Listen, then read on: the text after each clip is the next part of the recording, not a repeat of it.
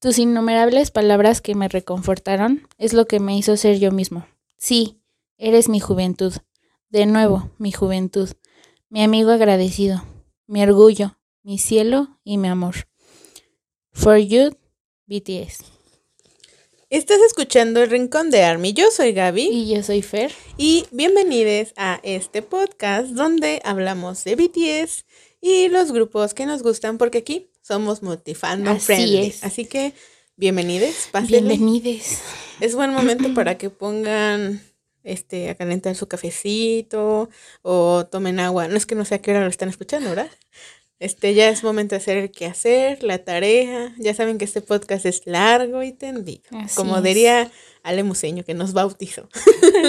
sí. Y pues nada, antes de comenzar, vamos a hacer lo que siempre se nos olvida, que es recordarles en qué plataforma nos pueden escuchar gratis, aunque ya quedamos que es raro, pero es necesario, y en nuestras redes sociales. Así que yo les diré que nos pueden escuchar gratis en Spotify, Anchor, Google Podcast, Apple Podcast, este, Overcast, Radio Public y muchas más. Todas son gratis, así que la que ustedes quieran escoger está perfecto. Y yo les recuerdo que nos pueden encontrar en Instagram y en TikTok como arroba el rincón de ArmyPod con D al final y rincón de ArmyPod con D al final igual en Twitter. Efectivamente. Así es. Y pues nada, ahí ya espero que cuando ustedes ya puedan visitar nuestros perfiles puedan encontrar este un link que los lleve a, a ver todas la- las redes sociales que tenemos para que digan, ah, pues es que yo los encontré en Instagram. Ya podamos desglosarlo, ¿no? Es este, esperemos que ya cuando estén escuchando esto ya se pueda, ¿no? Pero bueno, lo importante es que pues no se pierdan porque pues estamos ahí subiendo contenido de a poco. Entonces, pues ya. Así Y es. pues nada. ¿Qué, qué toca hoy? Uf. Uf, que no toca. Que de seguro ya lo vieron en el título, pero aún así nos gusta hacer la de emoción. Claro. claro que sí. somos- Obviamente. Aquí hay una Jim Bias. O sea, Obviamente. claro. No, de hecho es algo interesante porque ya les habíamos comentado que iba a seguir un eh, rincón sin filtro, pero lo tuvimos que posponer porque esto era algo urgente, era algo necesario. Sí. Y pues si tenemos este espacio, ¿por qué no aprovecharlo? Sí es. Entonces, el próximo episodio va a ser el Rincón sin filtro de LGBT, porque pues estamos en este mes y queremos conocer más. Y pues sí, pero entonces ya saben de qué vamos a platicar. Y algo que sí quisiera decir es que qué bueno que nos esperamos.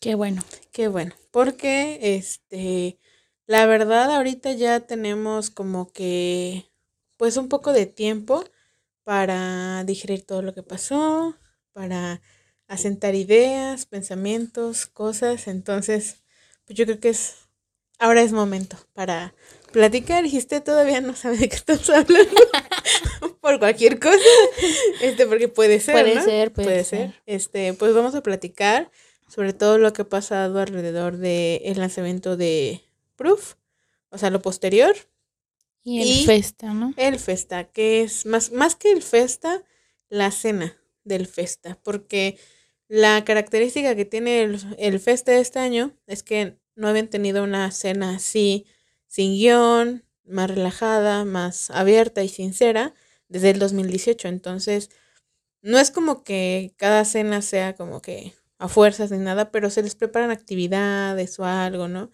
Y en esta ocasión, pues, pues decidieron abrirse, ¿no? Y eso generó la controversia mundial. Hasta en Pati Chapoy hablo de eso, ¿tú crees? serio? Sí. ¡Wow! O sea, yo, yo sí sabía que la habían puesto en muchos lados, pero la Pati Chapoy. Eh, ay, sí, en Ventaneando lo pusieron. Yo no lo vi. Es que chisme, amiga. pero me qué gran salió, chisme. exacto, me salió en el TikTok y yo dije, llegó a labios de la Pati Chapoy. O sea, esta es una noticia que, o sea, chisme, como dices tú. Y justamente eso, y lo vamos como un poco a complementar, que también fue una razón por la cual están escuchando este episodio hasta ahorita, que es porque nos esperamos a que salieran todas las entrevistas en Weavers, las últimas entrevistas. Y pues sí, creo que eso es eh, como lo más importante porque pues no habíamos tenido en cuenta pues como que todo el panorama y creo que siempre es bueno no precipitarse y algo que nos gusta, aunque, aunque no salgamos en tendencias y no aprovechemos la ola de, de lo que está sucediendo, la verdad es que siempre es mejor esperar. Entonces, pues sí, ya, ya habremos digerido un poco la noticia, toda la situación, y ya les comentaremos qué, qué pasó, qué opinamos y todo eso. Porque no hemos platicado de nada. O sea, Fer y yo llegamos y de que evitando comentar. Exacto. oye, oye, no. No. Espérate, espérate. Fue difícil. Fue difícil, fue difícil. Sobre todo para mí. Sí. No, para mí también, porque yo sí quería comentar de esto, pero dije, no, me tengo que aguantar, tiene que salir en el, en el podcast con el feeling que tengo. Sí, no. De comentarlo. Es que es, una locura. Es una ah. locura. Así que eh, el día de hoy vamos a platicar sobre eso y pues, eh, pues esperemos que, pues, si no están de acuerdo con nosotros no hay problema, pero pues esperemos que todas podamos entender el punto, que ya, como dicen, ya más tranquilas y calmadas, nos entendamos mejor. Pero ustedes saben que aunque no sea el rincón sin filtro, siempre tratamos de hablar con la verdad, moderadamente pero siempre se nos va como que nuestra verdadera opinión. Y las groserías, perdón. Sí, esas ya no las puedo evitar. Perdón lo mal habladas, pero bueno.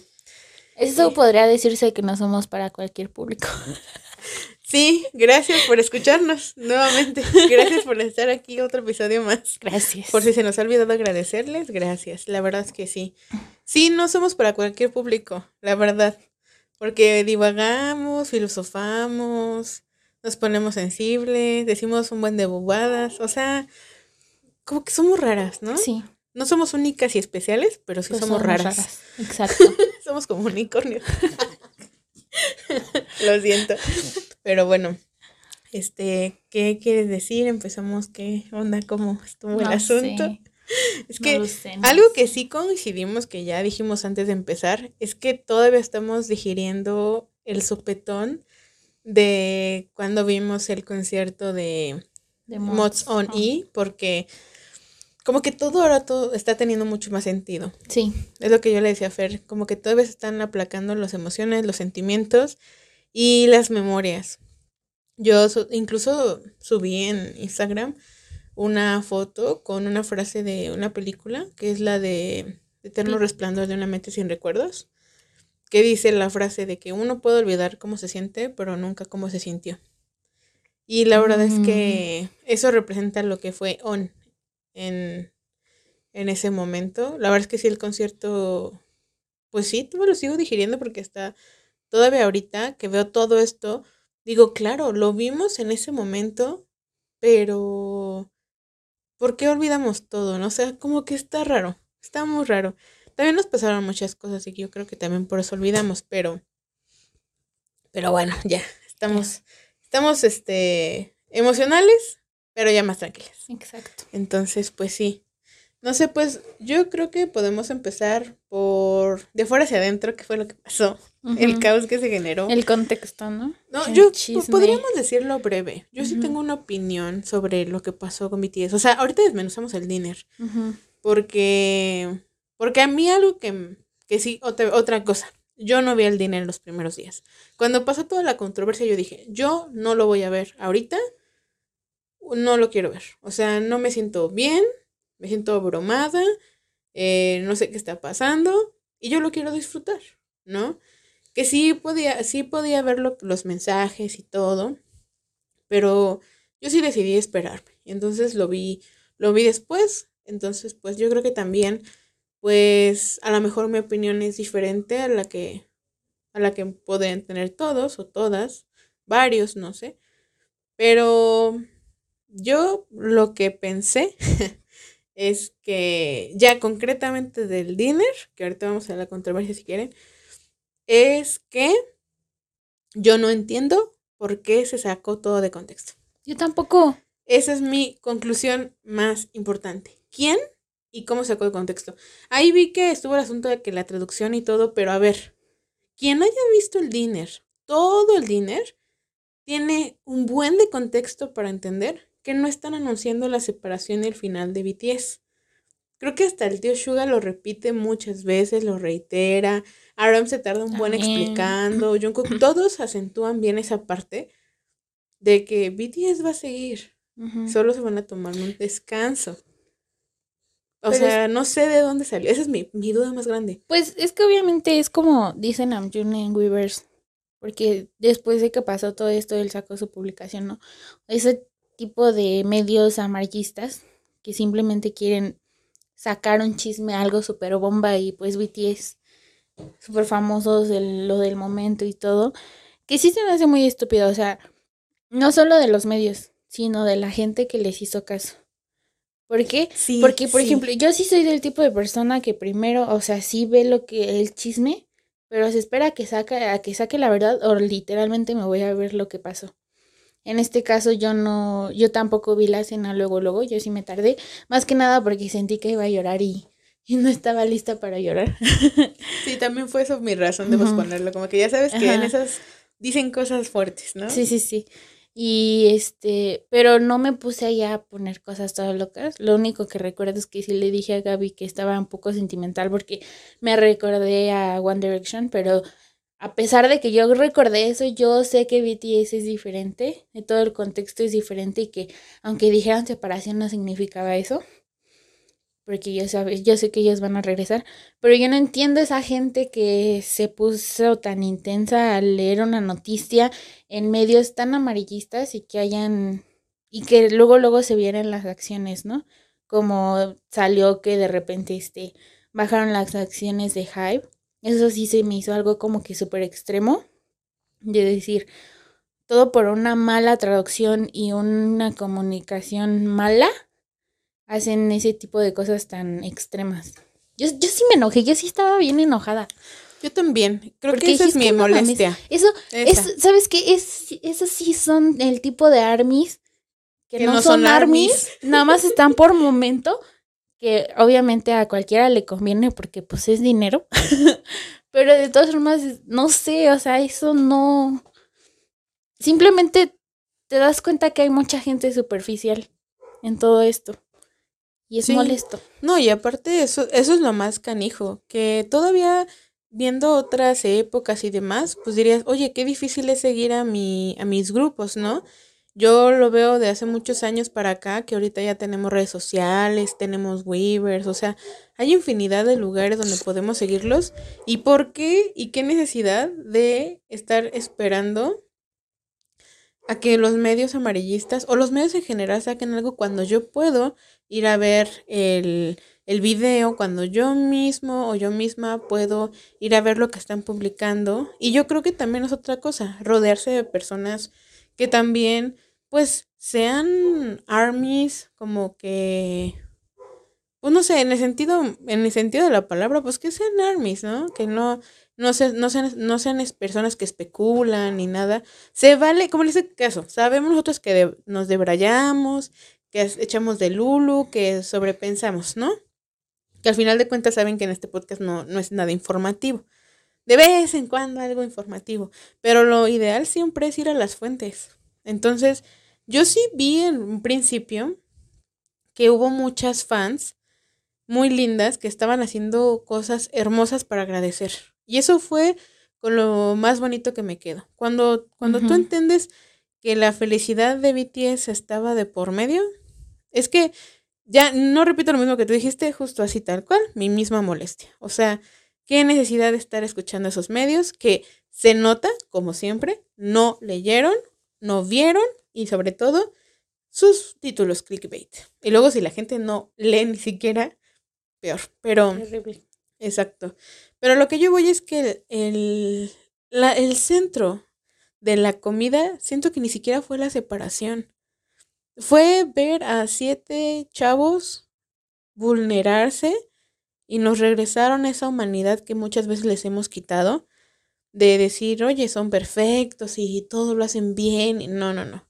Estamos quebrados, nos sentimos mal, eh, necesitamos un break, nos está costando mucho trabajo y tenemos en cuenta a las fans y pues nos costó mucho trabajo. Creo que Jimmy fue el que se quebró diciendo eso. Ni Pero- Jimmy ni Namjoon. Ajá. Pero la neta, o sea, me parece que, que en ese momento el, centro de atención eran ellos. Y todo alrededor de pronto, perdón que me lo, que lo diga así, pero hubo mucha gente que habló de BTS para llamar la atención. Y eso también me enojó porque dije, a ver, ¿estás hablando de BTS o estás hablando de ti para llamar la atención? Perdón, pero eso es una gran diferencia. Véanlo así como cuando, o sea, no todos somos perfectos, hay que trabajar en eso, sí, pero es como cuando tu amigo se abre y te cuenta algo. ¿Y tú qué dices? Ay, yo también sufro mucho. Es que a mí, fíjate que me pasó esto, esto. Esa es una actitud. O la actitud de no escuchar y comenzar a hablar y hablar y hablar. O sea, como que podemos aprender de esto a justamente que BTS se quiso apoyar en nosotros también. Y de pronto la cosa es, pues solamente hay que escucharlos y apoyarlos. Y como muchas fans, que, que lindas, se fueron a mostrar eh, de, las formas que pudieron, ilustrando, escribiendo poemas, cartas.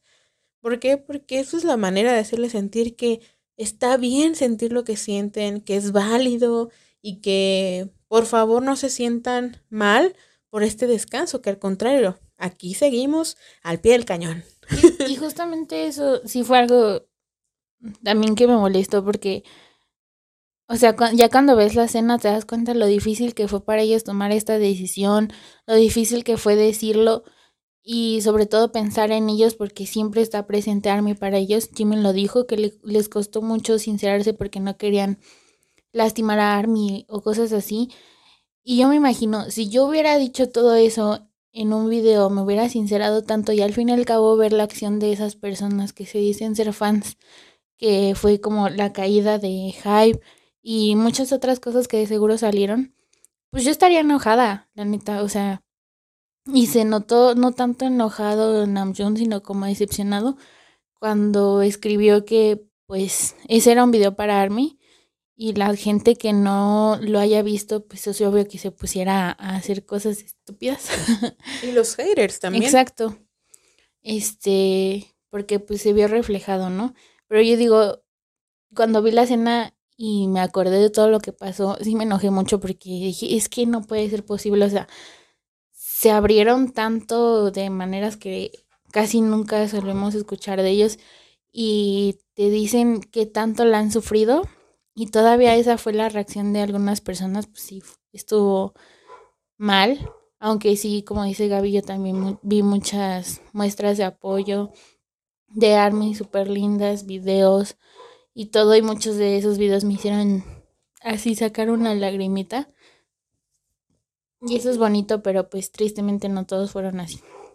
Sí. Y, y se entiende el por qué les costó tanto decirlo y por qué lo pospusieron tanto, aparte de la pandemia. Pero ahí entiendes por qué se pospuso tanto y desde cuándo ya le surgía hacer este, esta pausa.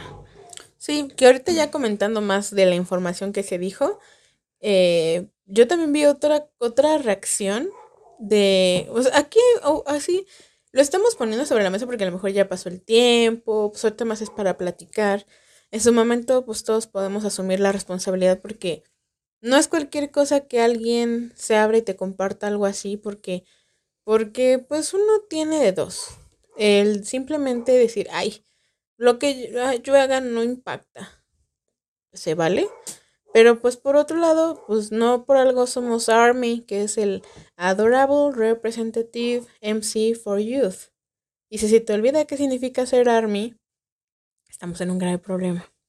Ahí para que cada quien se lo piense, ¿no? Pero aquí algo también que me parece como fuerte.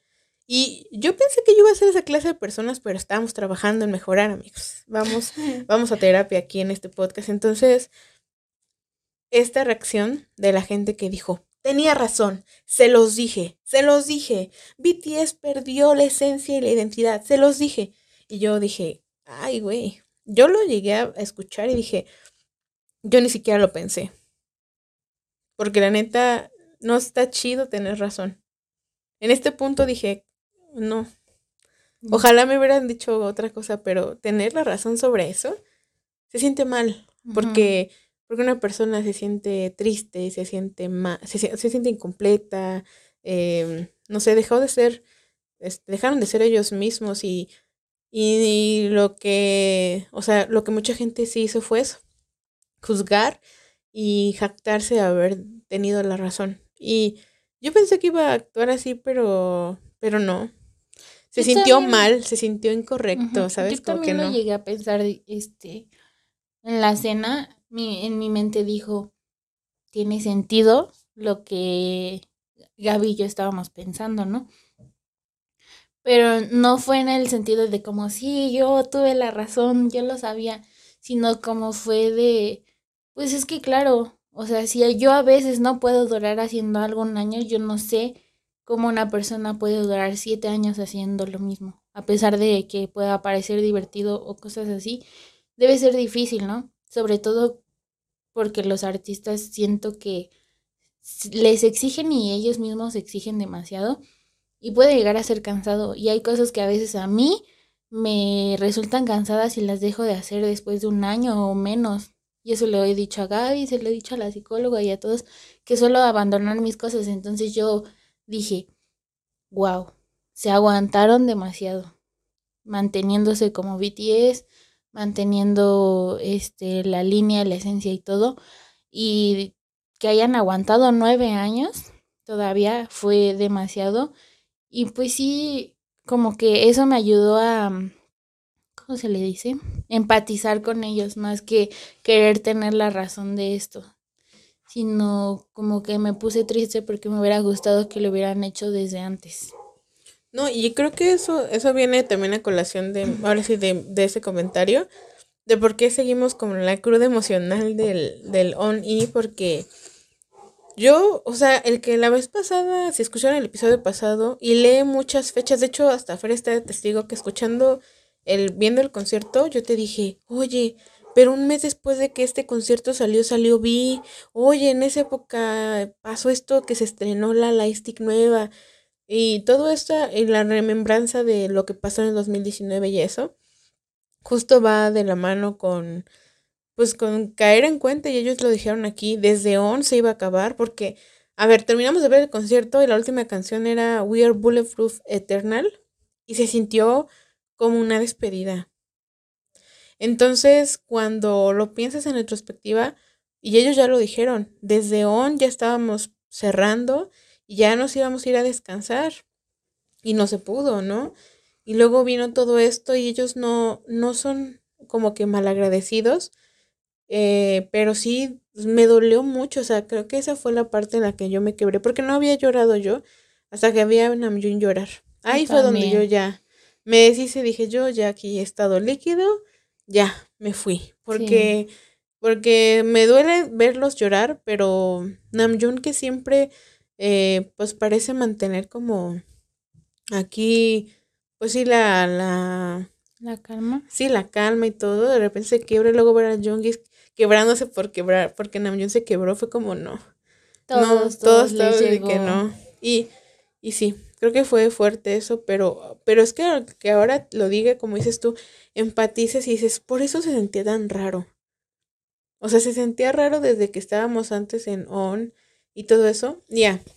Y justamente lo que estaba leyendo hace ratito es un poco de, o sea, como que me vino a la mente decir, ah, ¿qué representaba Mod 7? ¿Sabes? Porque, porque eso nos puede dar luz de qué era lo que estaba pasando en ese momento. Y creo que sí quedó tan al olvido, por como ellos dicen, hasta On y Life Goes On fue como que pasaron desapercibidos, ¿no? Y yo creo que es eso, que el volver a ver esto, de decir, eh, pues que en ese álbum ellos estaban tratando de pues sí, compartirnos lo que ellos eran. Y me resuena mucho el hecho de que On haya sido como esta canción en la que ellos superan los obstáculos a pesar de todo. Es, pues muestra, ¿no? De que ellos se, que se, se sentían en un buen punto para irse y no se pudieron retirar, ¿no? A tiempo. Por, por, todo lo que pasó, porque como dice allí, los planes nunca salen, ¿no? Se han cambiado muchas veces. Y también pues eso, lo pienso y digo, claro, pues estábamos escuchando Shadow. O sea, lo escuchamos muy seguido, pero Black Swan es el miedo que tienen como artistas. la primera muerte de un artista es cuando deja de hacer lo que ama. Y ellos estaban experimentando su muerte y nos lo cantaron. Y aquí está uno como que la, la, la, la, la. Entonces, como que retomó mucha fuerza para mí de pronto el álbum.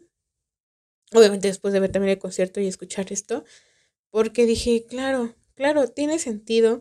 Y ahora, como diría, no es, no es, no me da gusto decir que tiene sentido y que, que la, tenemos, ¿no? Porque me da más bien tristeza pensar cuánto tuvieron que aguantarse, todo lo que tuvieron que soportar, que ellos intentaron hacerlo también a lo mejor por Army y confiaron y, o sea, hubo muchas cosas buenas también, pero al mismo tiempo ya verlos así está como difícil, ¿no? Pero bueno, ¿cuál es tu opinión? ¿Qué le dirías a BTS después de ver el, el festa, bueno, el dinner de la festa? Que ya se hubieran ido desde a qué horas. Es que, o sea, no sé, yo, yo agradezco mucho que ellos hayan sido tan considerados de pensar primero que Army nos los necesitaba en esta época de pandemia que a todos nos pegó súper horrible y aquí sabemos que a ellos también les pegó súper feo, así como muchos nos perdimos, eh, nos sentimos este, fuera de nosotros, que nos generó ansiedad, depresión, todo, a ellos también les pasó y aún así decidieron no solo pensar en ellos, sino en nosotros en Army. Y pues este sacaron que a pesar de que no fueron, como dicen Namjoon, no fueron canciones que en las que nosotros hubiéramos trabajado, que es lo que más nos gusta, fueron canciones que después de todo nos ayudaron a sobrellevar la pandemia y nos alegraron un poco. Pero no sé, a mí me hubiera encantado que se hubieran tomado ese tiempo para ellos. Y les hubiera dicho, no seas güey, ya. Nosotras te esperamos. Las que de verdad están aquí te van a esperar y no se van a enojar, ¿no? Pero, pues no lo sé. De todas formas, les agradezco mucho que, hayan pensado en nosotros. Nosotros. Y, y no sé, les quisiera dar un abracito. porque a mí sí me rompió mucho todo lo que dijo Jimin. Que, que siempre estaba pensando en Army que se sentía mal por sentirse así, que, que no le gustaba como que hubiera perdido el camino y todo eso. Igual Namjoon, ¿no? Que tenían mucho miedo de, de expresar cómo realmente se sentían porque no querían decepcionarnos y cosas así. Dije, ay no. Sí, sí me puse a llorar y sí dije, es que pues todo tiene mucho sentido y, y yo hubiera esperado que no, no tuvieran que posponer tanto algo para ellos mismos. Porque yo no me imagino posponer tanto algo por alguien más. No sé si es porque soy muy, muy envidiosa o no sé, pero, o porque no amo tanto algo como ellos aman a Army. Sí, yo me sumo a lo que dijiste aparte del abrazo, todo lo que dijiste para no repetirlo. Pero a mí también me hizo pensar algo como muy importante de qué es para ti ser Army y cuándo se acaba eso. Porque si para ti se acaba cuando BT se separe o se acaba el contrato, ok. Pero creo que ser Army es una cosa que dura de por vida e incluso cuando, o sea, yo lo veo por, por por gente que es más grande, que siempre fue fan de algo, y va a seguir hablando en presente de lo que le gusta, aunque ya no esté presente sus artistas o se hayan separado. Entonces, pues yo creo que, que es eso, que, que para ti, por eso también yo no sabía, ¿no? Pero por eso decía eso tanto de la experiencia que tenías tú con BTS, porque al final de cuentas es un vínculo tan tuyo que no no descansa en nada más que en ese vínculo. Entonces, si tú tienes bien claro ese vínculo, pues, ¿qué más da si no tienes merch, si no, eh, nunca has ido a uno de sus conciertos, o no sé, al final de cuentas, pues ser Army, pues va más allá, ¿no? Entonces, pues creo que es eso, eso también me hizo pensar mucho el, en ese sentido. Y pues yo también los abrazaría. Y les diría que gracias, porque así como ellos nos alentaron en los momentos difíciles, pues ahora les toca a ellos que también se apoyen en, en Army y que se tomen el tiempo y lo que ellos necesiten. Aparte, no es por nada, pero sí está muy cañón que, que ya dijeran esto de que, pues sí, que la industria va veloz, que esa eh, la idea del run no estaba tan errada, de que están corriendo todo el tiempo y esta vez tienen que detenerse, pero porque necesitan vivir, ¿no? Y, y ahí yo también por eso digo, estaría increíble que experimenten muchas cosas, que experimenten a su familia, a más amigos, que experimenten sus hobbies, sus pasatiempos, como lo llegó a decir este, este Suga, que experimenten cosas nuevas, que si quieren experimentar el amor, que lo experimenten. O sea, al final de cuentas, no somos eh, dueñas de su vida y eso creo que sí seremos muy fans, pero, pero no somos quienes rigen su vida ni su ritmo. Y, hay gente que, bueno, un comentario aparte, ¿no? Pero hubo gente que sacó de que, por los tatuajes de, de JK, que ya, que pare, que deje de hacerse. Y es como, a ver, nadie te está preguntando si te gustan o no. O sea, es su brazo. Él va a hacer, tapar, destapar, retocar y colorear los tatuajes que él quiera. Y ya, o sea, no somos para decir nada. Entonces creo que Exacto. reflexionar sobre, sobre eso, pues habla mucho de identificar, ¿no? Yo quería, este, no soy psicóloga, ¿no? Pero sí me parece importante, es que miren, ay, ¿cómo les explico? No, no voy a presumir, esto no es de presumir, pero ser multifandom me ha preparado para aguantar esto, porque eh, no es como, es una cosa que a lo mejor si solo, solo eres Army, eh, pues sí te sorprende y es normal y es totalmente comprensible, pero si tú eres multifandom, ya ves que hay una, como ciertas cosas que pasan en el K-Pop y se has experimentado, inclusive reciente hablamos de God Seven. God Seven sí salió de su empresa y había una incertidumbre tremenda, ¿no? Pero, este, pero algo que sí me enseñó, sobre todo la separación de Gifren, porque Fer está de testigo que todavía puedo, todavía un año después me duele y sigo llorando. Pero a lo que voy es que no necesitas ser multifandom ni nada de eso, pero hoy lo que quiero compartir es lo que a mí me hubiera gustado que alguien me dijera al atravesar por este tipo de cosas, que he estado descubriéndolo en terapia. No soy, obviamente no soy psicóloga, repito de nuevo, pero que me gustaría que recordaran, porque otra cosa que sí noté fue gente que se abrumó, gente que no sabía qué estaba pasando, gente que se puso muy mal. ¿Y por qué? Porque pues es que esto pega, o sea, es algo que nos mueve. Entonces, eh, mi experiencia de multifandom, la terapia y esto, me ha hecho sensibilizarme. Y entonces, no les voy a decir que lo de BTS no me pegó. Fue más bien como un sentimiento agridulce. Pero al final de cuentas fue algo como, como que ya se veía venir. Y, y por favor dejen de hablar de servicio militar porque todavía no, no han dicho nada. es algo más complicado. Porfis. Por Espérense las, hasta las, ¿cómo se llaman? Hasta que oficialmente se dé un comunicado, ¿no? Antes de cerrar y ir con esto, Oh, ya se me estaba olvidando eso. Otra cosa. Comentaste tú lo de las acciones de Hive que cayeron. A mí me parece más bien que ahí está también reflejando mucho cómo la empresa usa BTS. Sí. Y de pronto el miedo que tienen de que BTS les falte. Entonces yo sí diría que tampoco Hive supo actuar como que de la manera más apropiada.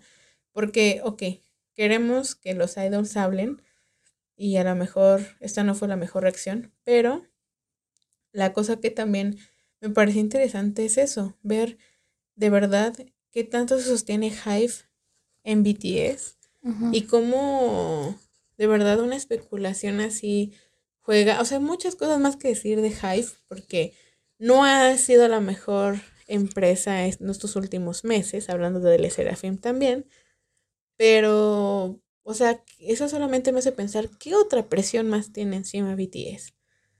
O sea, al grado de que eh, casi que te podrían decir por ti, se cayeron las acciones. Y eso es demasiada presión para, para siete chicos, ¿no?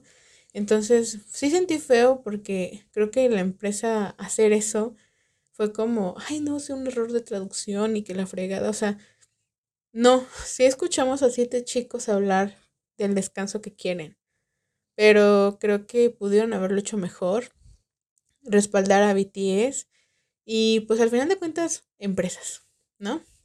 Entonces, sí, también su respuesta y todo eso fue como, ¿en serio, Hive? Pero bueno, ya es su pedo, son sus cosas. Y al final de cuentas, lo importante es apoyar a BTS, no a la empresa Hive. Que también hay que jalarle las orejas a Hive, ¿no? Pero bueno. Lo que yo quise decirles es lo siguiente. Número uno, que lo que sientes, lo, si todavía lo sientes hasta ahorita, está o sea, porque no tiene mucho que pasó, o si lo que llega a suceder, no solamente con BTS, sino con el artista que sea, es completamente válido y es real. O sea, no, se, no es justo que alguien venga y te diga que es una estupidez o una tontería el que te sientas así. No. Lo que tú sientas es válido y es completamente real porque te duele, porque es una emoción. Lo siguiente que me gustaría decirles, que también me gustaría recordarme a mí, que por eso está grabado en este podcast, es de que se vale sentir diferente y expresarlo de maneras distintas. ¿Por qué? Porque muchas veces la gente comparte ciertas opiniones o emociones y a lo mejor yo no me siento igual que las personas. A lo mejor hay mucha gente que está eh, frustrada o está triste yo en realidad me siento tranquilo o tranquila o siento otra emoción y, a veces pensamos, ¿debería sentir lo mismo que las otras personas? No. Cada quien siente diferente y lo expresa diferente. Y hay gente que lo va a querer expresar en redes sociales y hay gente que no lo va a querer expresar en redes sociales. O sea, no. Y no es más valioso quien lo expresa en redes sociales o quien no lo hace. Hay gente que simple y sencillamente nada más lo siente. Lo comparte con alguien más y ya veremos, ¿no? Pero pero cada quien siente diferente. Y sentir eso, aunque sea totalmente diferente a los demás, es válido. Entonces, algo importante que yo les diría justamente es que si todavía ahorita estas emociones mm, te abruman, que te están limitando o que no sabes qué hacer, busca ayuda. ¿Con quién? Puedes a lo mejor tener redes de apoyo, que son tus amigos, tu familia, este, armies que a lo mejor conoces en línea, con los que te sientes a gusto, a lo mejor, este, no sé, con quien tú quieras que te sientas a gusto para compartirlo, adelante. Y si sientes que, que no, pues puedes buscar la atención psicológica. Ya si vemos de opción, les compartiremos. Eh, creo que hasta ahorita solo conozco a la organización Bidecid, que tiene el área de Epiphany Corp, que es que a veces dan terapias gratuitas, ¿no? Puedes compartir un poco ahí, porque sabemos que la atención psicológica cuesta y no todas tienen acceso, no todos tienen acceso. Pero sí es importante pedir ayuda si te sientes demasiado abrumada, abrumado por esto que está pasando, porque no sabes qué, cómo sacarlo, cómo expresarlo, cómo, qué sientes, ¿no? Y puede ser, pues sí, bastante fuerte. Y justamente a la par de eso, creo que este tipo de experiencias eh, nos pueden ayudar a conocernos más y escuchar lo que necesitamos, lo que nosotros sentimos y lo que vamos a buscar a lo mejor para sentirnos en calma, en paz y con tranquilidad. A lo mejor si a mí lo que me hace sentir es tristeza y a mí me ayuda a compartirlo con otras personas en redes sociales, bueno, pues lo expreso y de alguna manera nos mandamos abrazos virtuales y ya con eso. Pero va a haber gente que necesita abrazos físicos o que va a necesitar que la escuchen o va a necesitar ir a terapia o va a necesitar varias cosas. Por eso es un buen momento para practicar el autoconocimiento y poder identificar qué sientes, cómo lo puedes expresar y qué necesitas emocionalmente para salir de eso, ¿no? Eh, entonces, pues sí, yo creo que sí es importante. Y también eso, porque muchas veces pensamos que no, es que si yo no lloro, estoy triste y no lloro, entonces no estoy triste. O no, es que si, si, si estoy enojado debería estar más enojado. No, cada quien se siente distinto, ¿no? Y pues eso también ayuda muchísimo el que en muchas ocasiones no seamos eh, personas reaccionarias. ¿A qué me refiero? A que antes, o sea, que actuemos antes de pensar las cosas o, o antes de pensar siquiera, antes de saber qué es lo que estamos sintiendo. Porque hay gente que en cuanto pasó las cosas fueron a decir un montón de cosas en redes sociales y hablar y decir, pero todavía no se tomaron el tiempo para identificar qué estaban sintiendo, ¿no?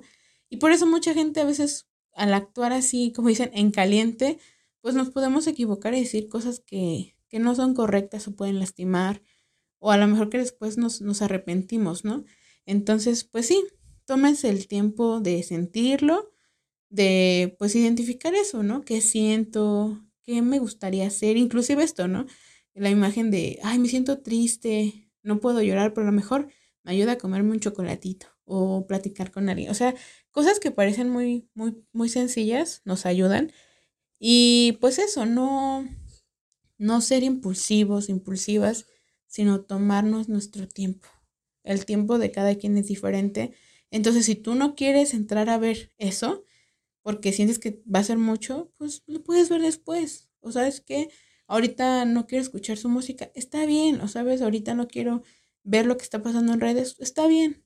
Lo que tú necesites es lo que tienes que hacer. Entonces, eso, y también identificar si lo que estás haciendo tiene la intención de ayudarte a expresar lo que sientes o también está haciendo pues una señal de que lo que necesitas es atención de otro tipo. A lo mejor buscas la atención y digo, no está mal, pero si lo que necesitas es atención, ¿por qué no mejor pedirle de alguien para que te abrace o, o te escuche de manera real y no solamente te den corazones, likes y me gustas, ¿no?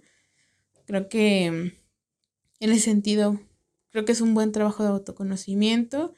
Puede haber muchas herramientas, pero de nuevo repito, si necesitas atención psicológica, deberías buscarla y pues sí, es como lo ideal, pero pues no siempre se puede. Entonces, sí, porque esto es nuevo, a veces yo cuando me pasó, por ejemplo, con Gifren, yo me puse muy mal. Yo dije, no me va a afectar tanto, me puse mal toda la semana, este, no pude escuchar a Gifren mucho tiempo, este, hasta la fecha algunas canciones no las puedo escuchar porque me pongo a llorar.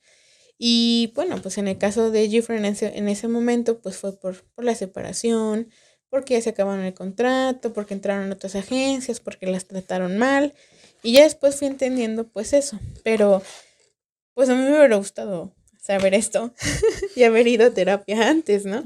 Pero pues no se puede. Entonces, si ustedes se sienten así con lo de BTS, a lo mejor BTS es el único grupo al que siguen y está bien, pero pues hay que identificar esto, trabajarlo y si de plano no sabemos qué hacer, pues pedir ayuda. Y está bien, porque pues lo que sentimos, independientemente de lo que se pueda decir de la relación que tenemos con BTS, es algo que nos puede afectar emocionalmente. Y para eso existen los psicólogos y las psicólogas que muy amablemente nos escuchan y nos orientan. Punto para los psicólogos. Eh. Pero sí, yo quería dejarlo aquí porque porque no importa en qué momento escuches esto, o si te pasa con BTS, o te pasa con otra cosa, lo que sea, yo creo que, que, el, que el que nos digan que lo que sentimos es válido y es real, es como muy importante porque muchas veces estamos acostumbrados a que, ay, no llores, ya, siéntete bien, ya, no te deprimas, no, no, no, piensa en otra cosa. Y no se trata de evadir y no se trata de tapar el sol con un dedo. Se trata de que lo que sentimos es real porque lo estamos sintiendo. Y aunque quisiéramos distraernos, la emoción y, el sentimiento iba a seguir. Y ahí va a seguir, y va a seguir, y va a seguir. Entonces, más vale, como dicen, agarrar al toro por los cuernos y sentirlo. Sentirlo, de verdad sentirlo. Y si necesito sentirlo con una canción para llorar, pues hay que sentirlo bien, como debe ser. Entonces ya. Recuerdan que no soy psicóloga. Solamente es, basado en nuestra experiencia, en cosas que pensé, porque también fue eso. Hubo mucha gente que, que pues se sintió medio perdida en medio de toda esta ola así de cosas así, de que noticias, y gente agradeciendo y es como, ¿qué está pasando? ¿Qué está pasando? Fue Entonces bien- sí, fue, fue fuerte. Sí, fue interesante. Yo también el día que salió la noticia literal iba despertando cuando lo leí y pues sí me pegó eh, en el sentido de que dije, ¿y entonces ahora qué sigue?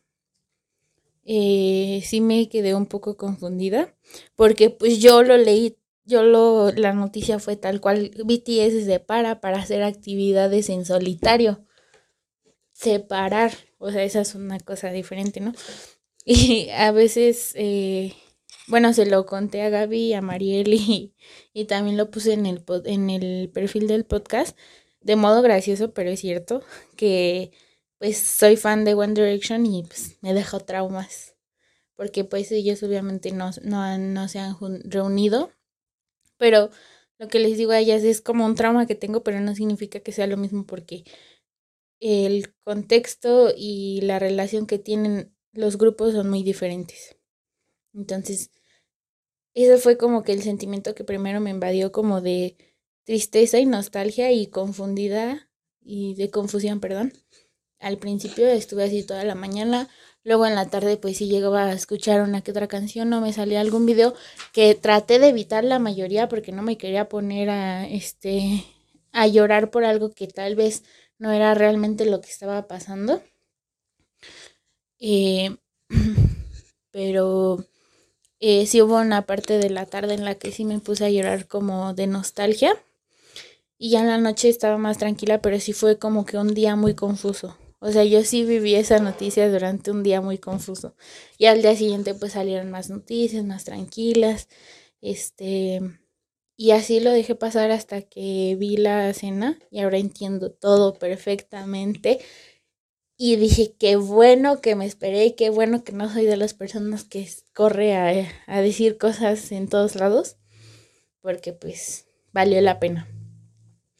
Pero yo no volveré a decir lo que dijo Gaby, pero yo les invito a que disfruten esto.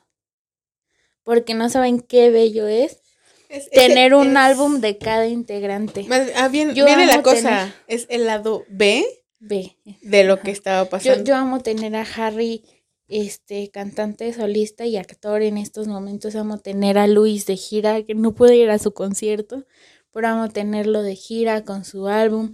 Amo ver a Nile en, las playas. Amo ver a Zane en su faceta de papá. Amo ver a Liam, este, a veces de aquí para allá.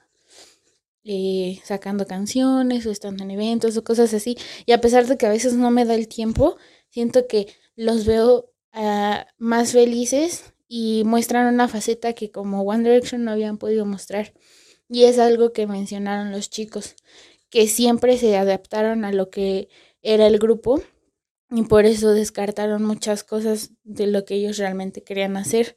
Y ahora este va a ser el momento para que ellos muestren esa otra faceta de lo que son, no solo lo que son en BTS. Entonces yo espero que lo aprecien mucho. Pregúntanle, pregúntenle a una Hágase cómo se siente ahora que los chicos están sacando sus cosas por separados. Pregúntenle a una ¿cómo se llaman? Yo de Las de ejemplo, Shiny. por ejemplo también de que, o sea, yo dije, ajá, estaba yo sufriendo el duelo de, de Gfriend, pero firmaron contrato casi casi que de inmediato y ahí fue la bromada de que aquí viene un disco, y acá viene otro disco, y acá viene un drama, ya que viene y es como, espérame, espérame. O sea, ese lado ve que justamente, que bueno que lo mencionas, porque justo fue una cosa que yo pensé. Cuando vi que iban a empezar actividades por separado fue cuando se anunció también lo de Lollapalooza. Y yo estaba diciendo, es que no se imaginan lo que se viene. O sea, yo, eso es lo único que yo quería gritarle al mundo entero. Espérense, porque de verdad que lo mejor está por venir. O sea, porque vamos a valorar mucho más a BTS como grupo ahora que nos demos el chance de conocerlos a cada quien por separado. Y es O que sea, cada uno no. tiene tanto que mostrar, o sea, esta es la oportunidad de ver, de escuchar a un Tae en modo jazz, de tener una nueva faceta, faceta de Suga, no solo como rapero, sino también como cantante, de poder ver a Jin en algún programa de variedad, o si, o si O él lo quiere drama. como actor, Sí, por favor. de ver a J-Hope en otras cosas. Ahorita recientemente vi que Namjoon anda en París y se cree que va a ir a la pasarela de, pasarela de Dior, creo. O de Luis Vuitton, no Pero, sé. ¿sabes qué? Es Justamente O sea, viendo es- eso, no me gusta estar pendiente de en dónde están porque es como invadir su privacidad. Porque son figuras públicas, pero se están alejando de las cámaras, ¿sabes? Por un lado digo, bueno, si alguien dice, ah, pues está por acá, dices, ah, ok, Y ya, y ya, ahí. ¿no? Sí, Yo sí, no he sí. querido ver más, pero lo que sí he escuchado es que va sin seguridad. Sí. O sea, no está como. No va como siempre que, que anda con BTS. Entonces, eso es padre porque también comenzamos a ceder un poco para decir hay que darles chance, ¿no? Que, que vivan sus cosas. Como ahorita que salió también que Hobby estuvo en un. Este, con Changwo, el de Astro, Ay, sí. en un, en un este eh, partido de básquetbol, ¿no? Entonces dices tú, claro, o sea, Y eso es lo más padre, que ahora vamos a, a ver más de ellos, no por querer acosarlos, sino que vamos a ver ser ellos como personas normales. sí, porque son personas normales, ¿no? Hay una cosa bien chistosa porque en el medio de todo esto sale de que ah, estamos muy tristes, pero también salió que captaron a, a Jimin y a J-Hope en el estadio, felices y festejando. Y dices, pues claro, claro que, que les costó abrirse en el, en el dinner, pero viene la cosa. El lado B es que, perdón, no me chinguen que centraron su, toda su atención en eso y no comentaron todo lo demás porque, a ver, viene una cosa que yo les voy a decir. Y ahora sí lo voy a decir porque importa. Entramos en este fandom en el 2019 y hemos estado esperando un buen a de eso tiempo iba, a eso iba. por cosas que están pasando ahorita. Y todas juntas. Está, o sea, o sea, escotes, desde el, desde el aspecto físico de, de, de que están vistiéndose con escotes, de que están ellos experimentando, o sea, el hecho de que ellos puedan ir a festivales como lo de la o sea, hay tantas cosas que imaginamos, el que tuvieran Instagram, o sea, está, el que te compartan los tatuajes. Eso sí, Exacto. yo siempre quise ver el brazo de Jungkook y de repente que te suelten todos los tatuajes de golpe. Yo dije, gracias. se que todos se hayan tatuado juntos. Ajá. No, no, no. Y entonces ahí viene la cosa. A lo mejor no lo sienten. No me importa cuántos años lleven, pero nosotros lo vamos a decir. Desde el 2019 hay muchas cosas que esperábamos que pasaran. Y están pasando. Y estamos viviendo el sueño de muchas cosas. Y eso también es algo que no debemos de perder de vista porque son cosas increíbles. Y que cómo me vienen, o sea, yo en la vida, yo quería saber cómo vivían ellos en sus casas y en ese festa lo revelaron. Ah, no, pero todos, o sea, sé que nos ganó la emoción, no sé, pero no me chinguen que no pudimos aprovechar toda esa información, o sea, es que, a ver, Es que cosas Ven. tan random que queríamos saber cómo, sí, cómo es la vida de Jungkook, sien- siendo que sabemos que es un tipo súper random. Y ellos mismos lo dijeron, es el que más se comporta como una superestrella. Es Sí, súper random, súper rarito en todo. o Y- sea, y, yo el- dije, qué ganas tenía yo de saber esto, aunque no es indispensable. Yo lo necesitaba y ahora lo sé. por ejemplo, Gracias. el, el itinerario del Jungis. Ay, No mames, yo dije de que yo quiero ser como Estoy tú. siendo una mala yoguinista. O sea, es de que dices tú, verde. O sea, el, el vato de que tiene, Él no Todo. pierde tiempo. de que hasta pilates tiene. Y yo, ¿cuándo iba a imaginar que el Jungis Clases de hace canto, pilates? pilates, inglés, japonés, este, Y- y de que- baile. No, No, o sea, de veras. y aparte de eso, a ver, ya, ya podemos irlo vinculando con las entrevistas. Ay, o sea, esa escena tiene tanto, Sí. tanto, o sea, de verdad. Yo, a ver, ya, ya pasó, ya procesamos, lo sentimos, todo. Empezamos al revés, está bien. Sí. Pero ahora viene todo el lado B que yo digo, ¡a huevo! ¡A huevo! Perdón mi expresión, pero es que me emociona. O sea, quiero que sepan que yo, a ver, ya no conté eso. Yo me sentía abrumada, era un sentimiento agridulce, no había llorado. Lloré un poquito con las presentaciones porque sus caritas se veían muy emocionados por, por ver a Army otra vez. Y pues sí, ¿no? Como que igual esa sensación del concierto. Pero pues yo en medio pues estaba el, concier- el concierto, estaba el cumpleaños de Yosang de ATs y yo pues también estaba emocionada por su cumpleaños, por, por, por Yosang, entonces fue como que, ay, es que estoy triste por acá, pero por acá estoy feliz. También fue cumpleaños de Hoshi, de Seventeen, sí. entonces fue como de, ay, hay tantas cosas pasando, entonces también por eso dije, a ver, calma, vamos de paso a paso. Y pues sí, al final de cuentas creo que lo que yo quería ver era la cena, pues para ver qué había pasado, porque dije, ¿a poco toda la cena trató de eso? No. Y cuando ves que no, dije, oh, espérenme, ¿y por qué nadie está hablando de lo demás? Como, porque también yo no había visto nada y esta María nos, así me dijo, ¿no? No, es que de hecho hablan de muchas otras cosas y ya me dijo como algunas cosas que mencionaron y dije, claro, claro, o sea, lo quiero ver por eso, no, no me voy a quedar con él, ya nos vamos a separar y el descanso porque, porque son ellos, o sea. Y lo que te decía hace rato, fue lo único que le dije a Fer también, de que, ay, no puedo verlos comer porque se me antoja. O sea, yo lo vi con mi mamá y me decía, ay, ese gin nada más está come y come. Y yo decía, mamá, es que se ve delicioso. Aparte, yo, ay, vamos así, me acuerdo de Ay, algunas no, cosas. cuando estaban comiendo la Como que pela el cangrejo. ¿no? el cangrejo. No sé qué era. El gin, el Yonkis comiendo el, una de las patitas. Y a mí no me ag- agradan mucho los mariscos, pero Se antoja. se antoja. Sí, se antoja. Te lo estás comiendo muy bien. Sí, y no. el gin como un papá y diciendo, aquí hay, aquí hay para que se los repartan. Tengan. Tengan, ya lo peleé que- por Ustedes ustedes. que no saben comer. Ajá. Yo dije, te amo, Jane. Sí, o sea, y por ejemplo también eso. A ver, amigas, quiero, quiero contarles. Ha sido un acontecimiento ir viendo a BTS bebiendo, o sea, el, el Be Live Es que, güey, del- yo eh, también te quería eh, decirle. Es que sí, es que eso es lo que me refiero. O sea, es que a lo mejor porque, porque ahorita está pasando y pasa rápido, pero una que lleva esperando desde el 2019 de 18. que era un tabú los tatuajes, porque ahorita poco a poco ya los van mostrando.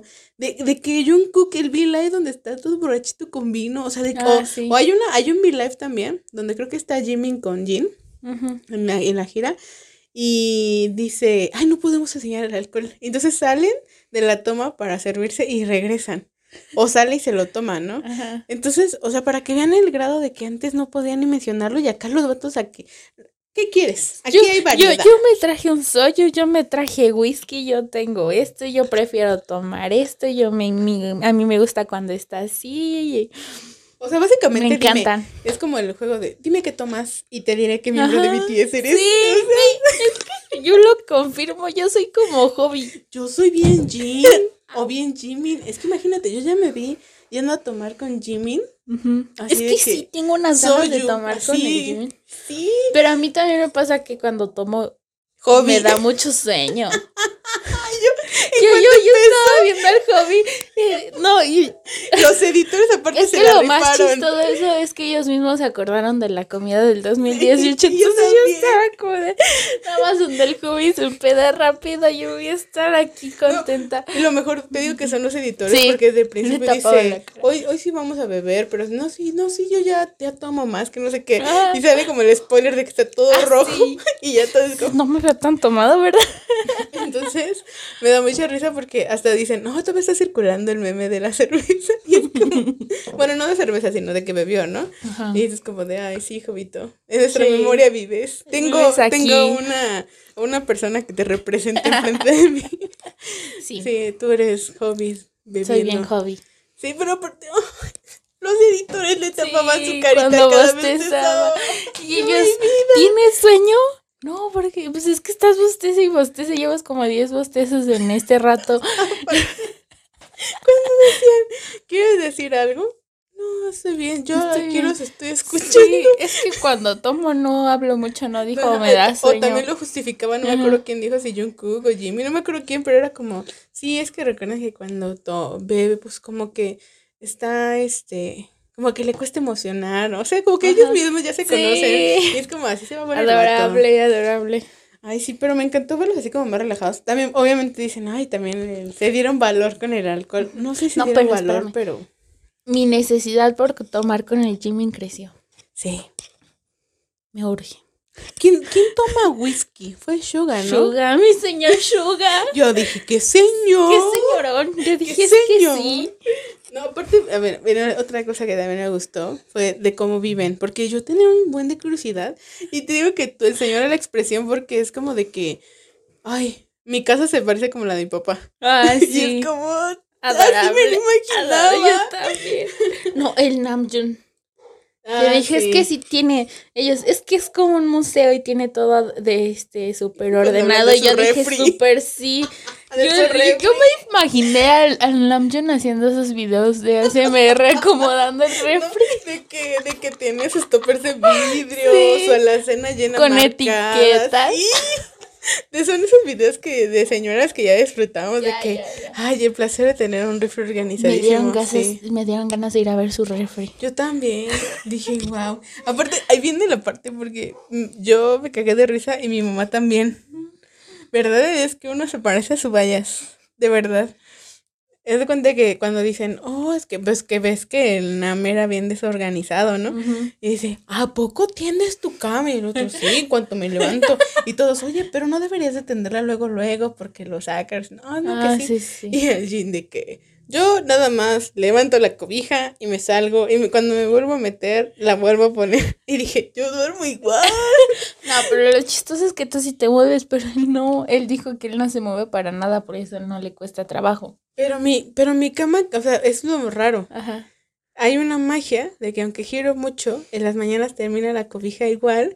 Entonces nada más la abres algo. Es como, que dicen? Una, una cápsula cósmica.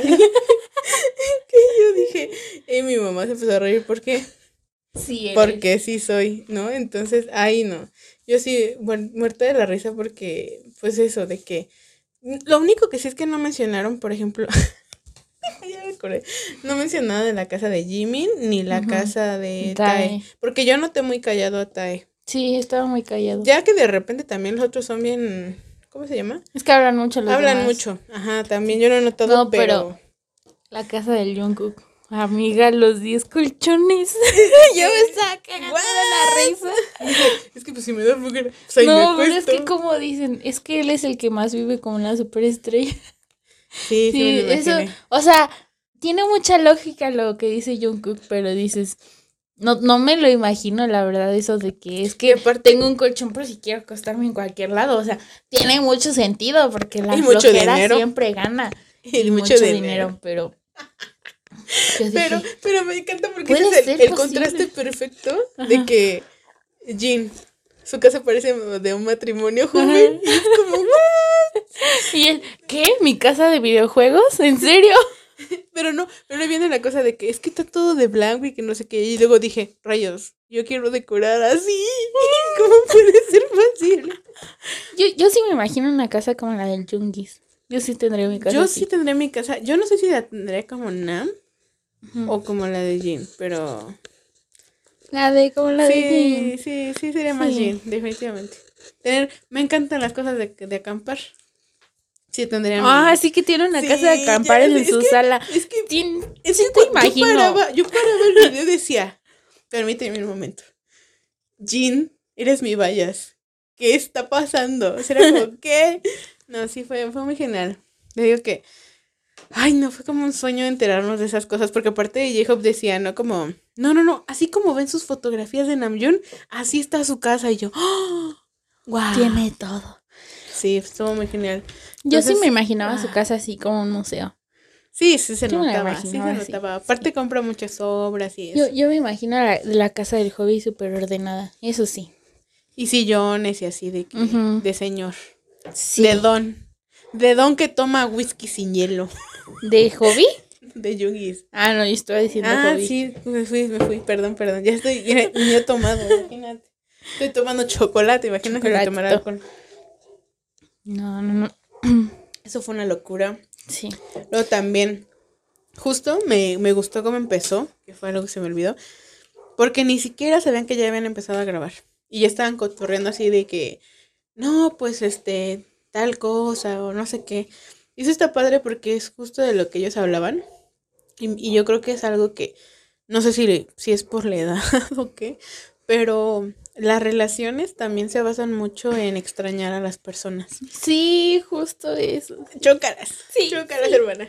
Es que, verán, o sea, creo que a veces con el tiempo uno dice, ay, o sea, no es como que, ay, me tengo que alejar para extrañarte y valorarte. No, no, no. Sino que justamente el hecho de que, de lo que yo le decía a Fernanda, en algún momento de así, en la vida, ¿no? De que es que tenemos que vivir nuestras vidas para tener que contarnos. O sea, estar pegadas todo el tiempo y no tener más amistades, actividades y cosas sería muy aburrido. Entonces, cada quien hace cosas, vive, se equivoca, aprende, le pasan ocurrencias, uno ya tiene que contarle de chisme a sus amigos. Y no es como que, yo siento, ¿no? También depende de cómo cada quien conciba la amistad, pero pues también depende darle su lugar a las personas y, que sean, ¿no? Hay un momento en a lo mejor en la que estás más unido a las personas por los proyectos, por los tiempos. Si estás en la escuela, pues es como que un ¿no? Porque se ves, te ves pues casi diario. Pero con los años, y yo se los puedo decir ahorita a los 28, que las amistades cambian y la dinámica también. Entonces, hay veces en las que yo sé la, los horarios de mis amigos y no porque quisiera saberlo, sino porque hay que aprender a coincidir, encontrar momentos, a lo mejor se van de viaje y no hablamos mucho en ese viaje, pero al regreso no paramos de hablar y hablar o a veces pasan, no sé, no pasan necesariamente unos días, a lo mejor pasan semanas ¿no? Y nada más tenemos contacto a través en línea, pero luego nos podemos ver es otra cosa. Entonces, así se sintió, ¿saben? Y estuvo padre porque, porque, o sea, se supone, por lo que entiendo, que cuando lo grabaron ya tenía unos días de descanso, ¿no? Que, a ver, ¿qué pedo con Jin que no está comiendo? Yo le diría, mi amor, por favor, te haces unas botanas y te las pones a un lado, como que no comes. con nada más dos comidas durante cuatro días. Yo también dije, ¿cómo puedes sobrevivir así? O cómprate un gorrito para tomar ahí refresco y que tenga botanas. No ya, sé. Ya me hubiera metido un refri, un, un minibar ahí en mi cuarto, no sé. Sí, pero es que luego también, si es bien clavada en el juego. ya me lo imaginé yo. Yo, no me imagino. No, no es tanto preocupación de, ay, no comes, sino es preocupación de decir, pato, párate tantito, estira las, las ya se le borró la línea de... no lo quería decir así, pero lo pensé. Ajá, pero sí. Ay, perdón. Pero sí, sí, sí, sí. Imagínate que alguien, o sea, no, nos escuche y diga, se me habrá borrado la rayita, que vaya al espejo y diga, ah, no, ahí, Ahí sigue. sigue. Ay, sí, fue muy genial. Pero bueno, muchas cosas muy, muy padres. Y no sé si quieres irlo comentando porque, a ver, Fer y yo nos dividimos las entrevistas para que, para que hablemos las dos. no, pero también porque, pues para darle buena lectura a las entrevistas que están en Weavers. Si usted no sabe cómo buscarlas, se las ponemos también en el Instagram, pero están en Weavers Magazine. O le ponen revista Weavers en el buscador y ahí sale la página y si usted tiene pues traducción automática pues si hay op- opción a leer en español entonces bueno eh, no sé ¿Cómo, ¿Cómo le hacemos? ¿Cómo empezamos? No sé, no sé. En orden de fancha. Kim Namjoon, Kim Seokjin. Ok. Bueno, que, que va chistoso porque yo le dije a Fer, ¿a quiénes quieres leer? Me dijo, a la vocal line. Y yo dije, va, muy bien. Entonces, este, pues yo leí, me voy a enfocar más en hablar de, de Platic, porque Fer no leyó los de la rap line y yo no leí los de la vocal line para que también fuera interesante contarnos. Y bueno, eh, para irlo hilando con lo que con lo que dicen en el dinner porque hace más sentido, es que, por ejemplo, yo noté que, bueno, y es que, a ver, lo voy a hilar incluso con Mods persona, porque algo que estaba viendo en una entrevista del 2020 es que justamente ellos querían darle un estilo al álbum que fuera con su estilo, con su toque, vaya. Por eso los géneros eran tan variados, porque decía, bueno, yo en ese momento quería hacerlo pues de este género y demás, ¿no? Entonces, pues también fue una mirada esa exploración. Y yo recuerdo este rap de nuestro querido Nam, que es persona, que justamente trata de, pues de eso, de quién es, de su identidad. Creo que para Namjoon esto del speak yourself es muy importante por, porque hay que saber de dónde vienes y eso te va a ayudar a saber a dónde vas a ir, ¿no? Entonces siento que en esta entrevista, en general, lo que me, lo que leí así, leí, lo que leí en general es que es lo que leí, fíjate, este, es que Nam habla justamente de eso, de cómo de alguna manera él siente que, que ya no, ya no puede él ser sincero. Es creo que de lo que más habla él. Porque habla de que algo que él sentía que caracterizaba a BTS y también lo dice en el dinner, en la cena, es que BTS siempre hablaba con honestidad, ¿no? Que BTS de alguna manera daba, contaba su historia, sus, pues lo que son, y pues la crisis que tiene Nam existencial va de eso. Nam creo que la crisis que tiene más fuerte ahorita por lo que leo y por lo que vimos es que en este punto de su vida no sabe quién es sin el grupo. Entonces, incluso como él, eso fue lo que lo más fuerte que se replicó de que el hecho de que todo el tiempo la industria no te dé la oportunidad de madurar habla justamente de eso. Y pues creo que Nam habla justo de eso, de que, de cómo de alguna manera, pues sí, perdió esa, esa, esa sinceridad por, por perderse él mismo. Y creo que lo que más le preocupa a Namjoon ahorita es la pérdida de identidad. Porque, porque no sabe quién es él mismo. Entonces, es una cosa de un cuestionamiento que le pega más aún por lo mismo de que pues ha dedicado todo su tiempo a BTS y pues como dice, ¿no? No me quedaba tiempo para mis proyectos personales. Incluso luego estaba tan cansado que no se los podía dedicar. Entonces, creo que creo que lo que más Namjoon proyecta pues es esa frustración y pues eso de que de verdad está está comprometido porque lo dice, me sorprendió verlo casi que literal en una parte que dice que el artista es una persona que justamente tiene como este compromiso de, de poder hablar de sus historias y de lo que vive, que es como si pudieras tú comprender lo que se está viviendo en ese momento, como si fuera como una forma de reflejar lo que siente y lo que vive. Entonces, eh, la frustración de, pues, de qué escribir y que no tengo nada más que decir, pues va de la mano con eso, que, que, que a lo mejor está, se puede pensar que no hay, no hay más que decir por lo mismo, porque ahorita no, no está experimentando nada concretamente, o a lo mejor, pues eso, que de pronto eso que parecía algo como necesario decir, ya no, ya no, no le urge decirle al mundo, esto es, esto es quién soy, y esto es lo que yo quiero y lo que vivo, ¿no? Entonces, pues de alguna manera, pues sí lo refleja en toda la entrevista. Y también habla eso, de que quiere como que buscar eso, de que un artista, es, para él es muy importante que un artista sea como, tenga ese toque único y de que de alguna manera eso solamente se va a poder lograr siendo él solo, como que estando a solas, de manera solitaria y no como miembro de BTS, porque pues lo que más refleja también es eso, que necesita encontrar algo único que solamente haga él y que pues sea algo que ama, ¿no?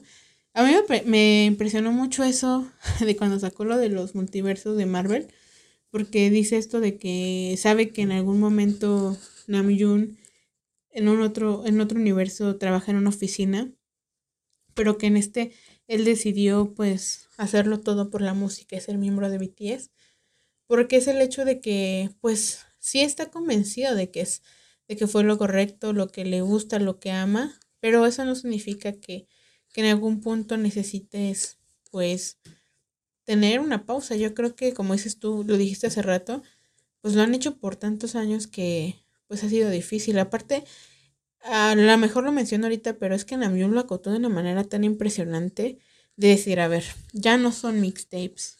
Porque mixtapes era cuando intentábamos entrar a que nos dieran una oportunidad. Y, ahorita van a ser presentados como álbum porque, porque cada quien merece tener su lugar, ¿no? Y pues ese protagonismo. Entonces, pues está muy padre. Y también, pues, en esa entrevista le preguntan, le, el entrevistador como que le pregunta muchas cosas. Es algo que me gustó y no, porque de repente como que saltaban de un tema a otro. Eso lo sentí en las entrevistas que yo leí, no sé si tú lo sentiste, pero sí fue como que estamos hablando de la colaboración con tal, o de los Grammy, o de no sé qué, y es como, a ver, o sea, sí, esa entrevista no fue mi favorita de las de Weavers, hay que decirlo. Yo tampoco. Como que sí hay un momento en el que digo, ah, qué padre que están abriéndose, y cuando ya comienzan a, a interiorizar, salta a otra cosa y, y como que se va, se desvía, ¿no?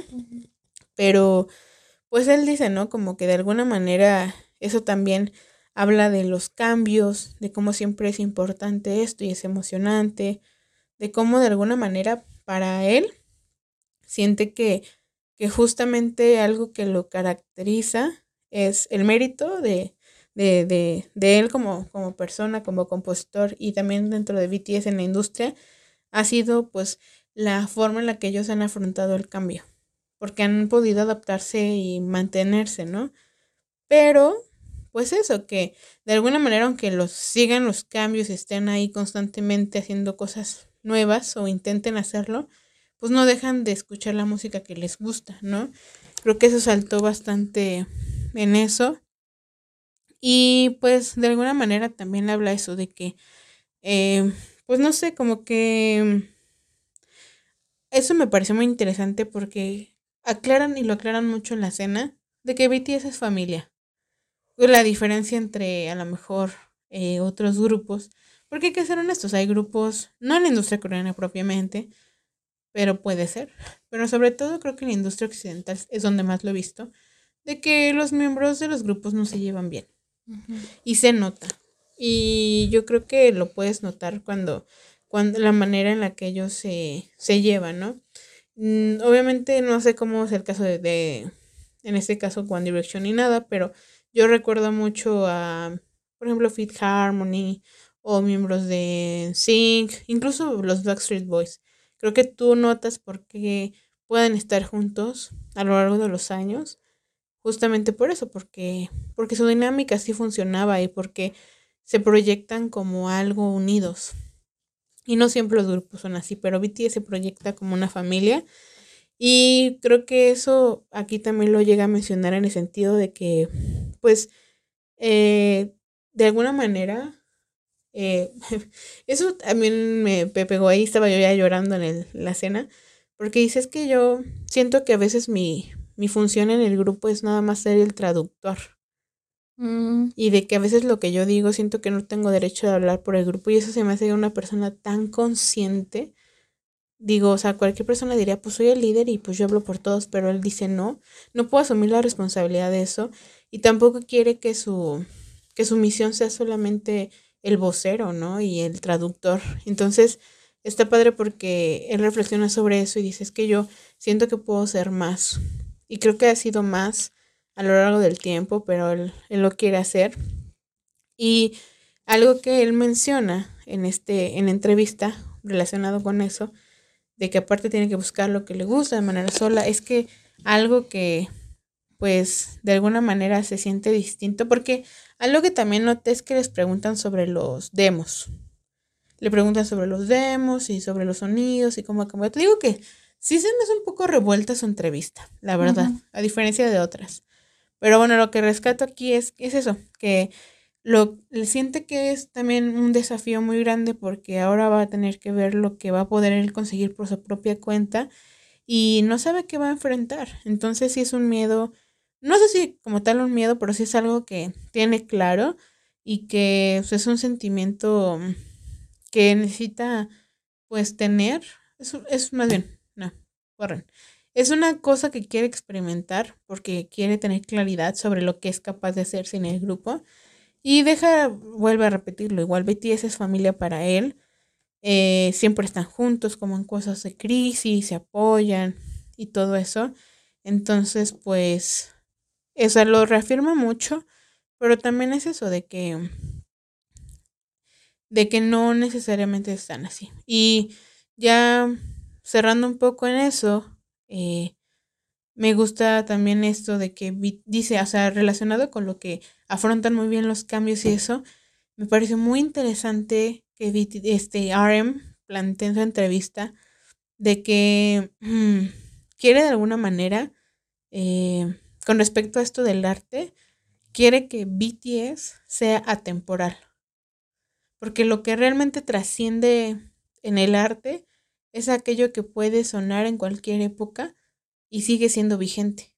Entonces, él piensa y reflexiona esto que me parece una cosa brillante, que se nota que le gusta el arte, porque la única forma de que, porque está hablando esto de, es una reflexión sobre los algoritmos y cómo ha cambiado el mundo, este, de la música y la industria, pero él dice que es algo que, que todavía necesita, eh, pues quiere adquirir, ¿no? Para, para un sonido en el grupo y que eso de alguna manera pues les permita trascender. Creo que para RM la trascendencia de, de, BTS va a ser eso, cuando ellos logren hacer una música que sea temporal. También por eso la antología es muy importante porque, porque sí te permite notar, a lo mejor nosotros ya notamos que la música de BTS es atemporal, pero a lo mejor ellos lo proyectan diferente, bueno, en el caso de RM.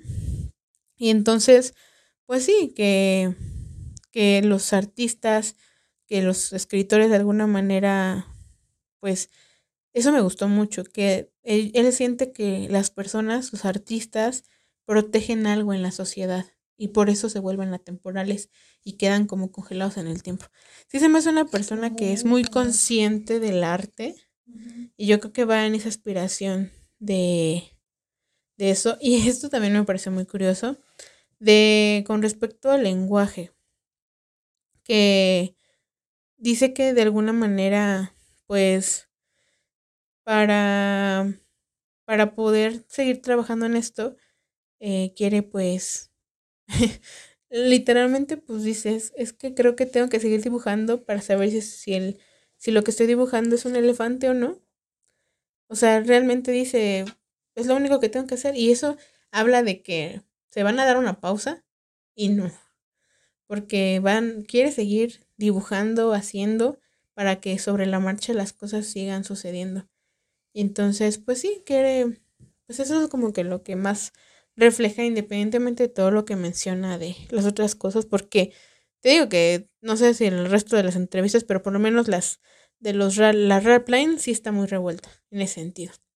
El sentimiento y lo que dicen está, pero se está medio revuelto porque digo que saltan de una cosa a otra. Y sí también les llegan a, a decir que de sus Instagrams, ¿no? y que dice que pues también le, pues esto lo quiere expresar en su cuenta y todo eso. Pero sí siento que en general RM está, ay perdón, siento que RM está como muy comprometido con, con explorar su identidad solitario y encontrar eso, más, pues más, vi, más vivencias y sobre todo no dejar de ser sincero lo expresó muy bien en la, en la, en la cena porque pues también el hecho de que él sienta que no está siendo sincero, de que ya no tienen de qué platicar, pues sí, sí duele. Entonces, pues en general eso es lo que más rescato de la entrevista, que como siempre vayan a leer las entrevistas a ustedes, por favor. Exacto. Bueno, pues yo también encontré que esta entrevista no es de mis favoritas. Eh, si está algo revuelto, la verdad no creo que hayan profundizado mucho con Jin. Siento que fue más superficial. Obviamente hablaron sobre los Grammys, sobre los conciertos, sobre la canción que sacó Super Tuna y. y esta que sale. Espérame. Esta que, que la hizo este, en solitario para la para el Dorama. Mm. Jirisan. Pero, pues la entrevista empieza preguntándole sobre su dedo, que cómo se siente, cómo va con el dedito, que cómo se sintió al el dedito y cómo se sintió al haber este al no poder participar 100% en la coreografía y todo. Y él dice, me gustó mucho porque es de una forma muy pacífica, muy muy, este, muy centrada, que dice, pues a mí me hubiera gustado hacer la presentación, pero sé que teníamos muchas otras cosas por delante y si yo no me cuidaba iba a contribuir en otras operaciones que no iban a ayudar en la agenda del grupo. Entonces, pues salió esto y la verdad me gustó mucho porque después de todo hice un papel importante y me pude integrar a la coreografía. Y el entrevistador le pregunta que cómo se sintió al ver a BTS desde el, externamente. o sea, que él estaba ahí viéndolos mientras ellos se presentaban. Y dice que le pareció súper genial darse cuenta lo que es BTS desde otro ángulo y lo increíblemente talentosos que son. Verlo como si fuera parte de Army y que le gustó mucho y que al fin y al cabo se siente bien con la presentación que hicieron. Que la intención, eso me gustó porque dice la intención de venir aquí no era tanto ganar el premio, hubiera estado genial pero me gustó mucho poder demostrar que es BTS y también ver la presentación de los demás. Y ya de ahí se pasó al concierto, que cómo se sintió en el concierto, que ya pude estar más presente, pero que a veces este, estaba sentadito y cosas así. Y dice que pues que de cierta forma le, le entristeció un poco, pero pues tenía que cuidarse y que Aún así lo disfrutó, disfrutó ver a Army y todo y que quería enseñarle a Army que era un idol más profesional que antes.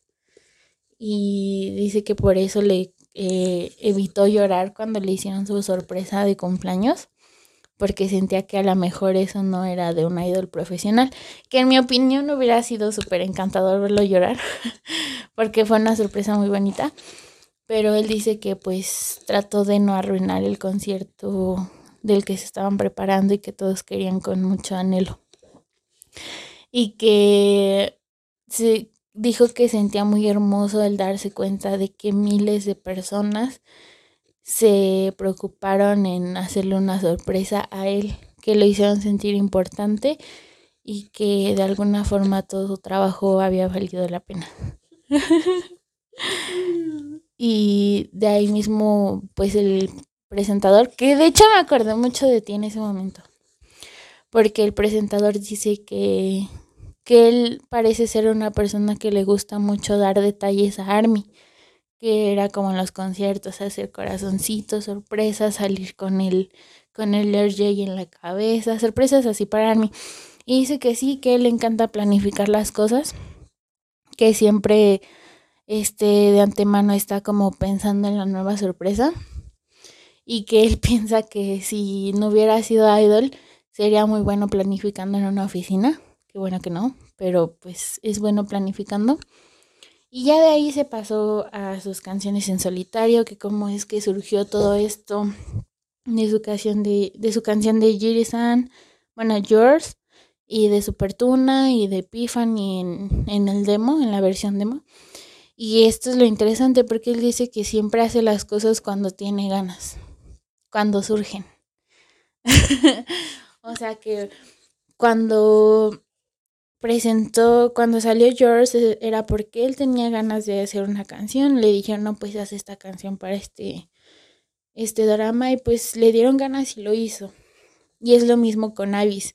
Dice que cuando él se sentía súper confundido, pues hizo Avis porque tenía ganas al igual que hizo Super Tuna, cuando salió algo tan común como querer ir a, pescar con alguien y querer improvisar una canción para pescar, y así es como salió Super Tuna.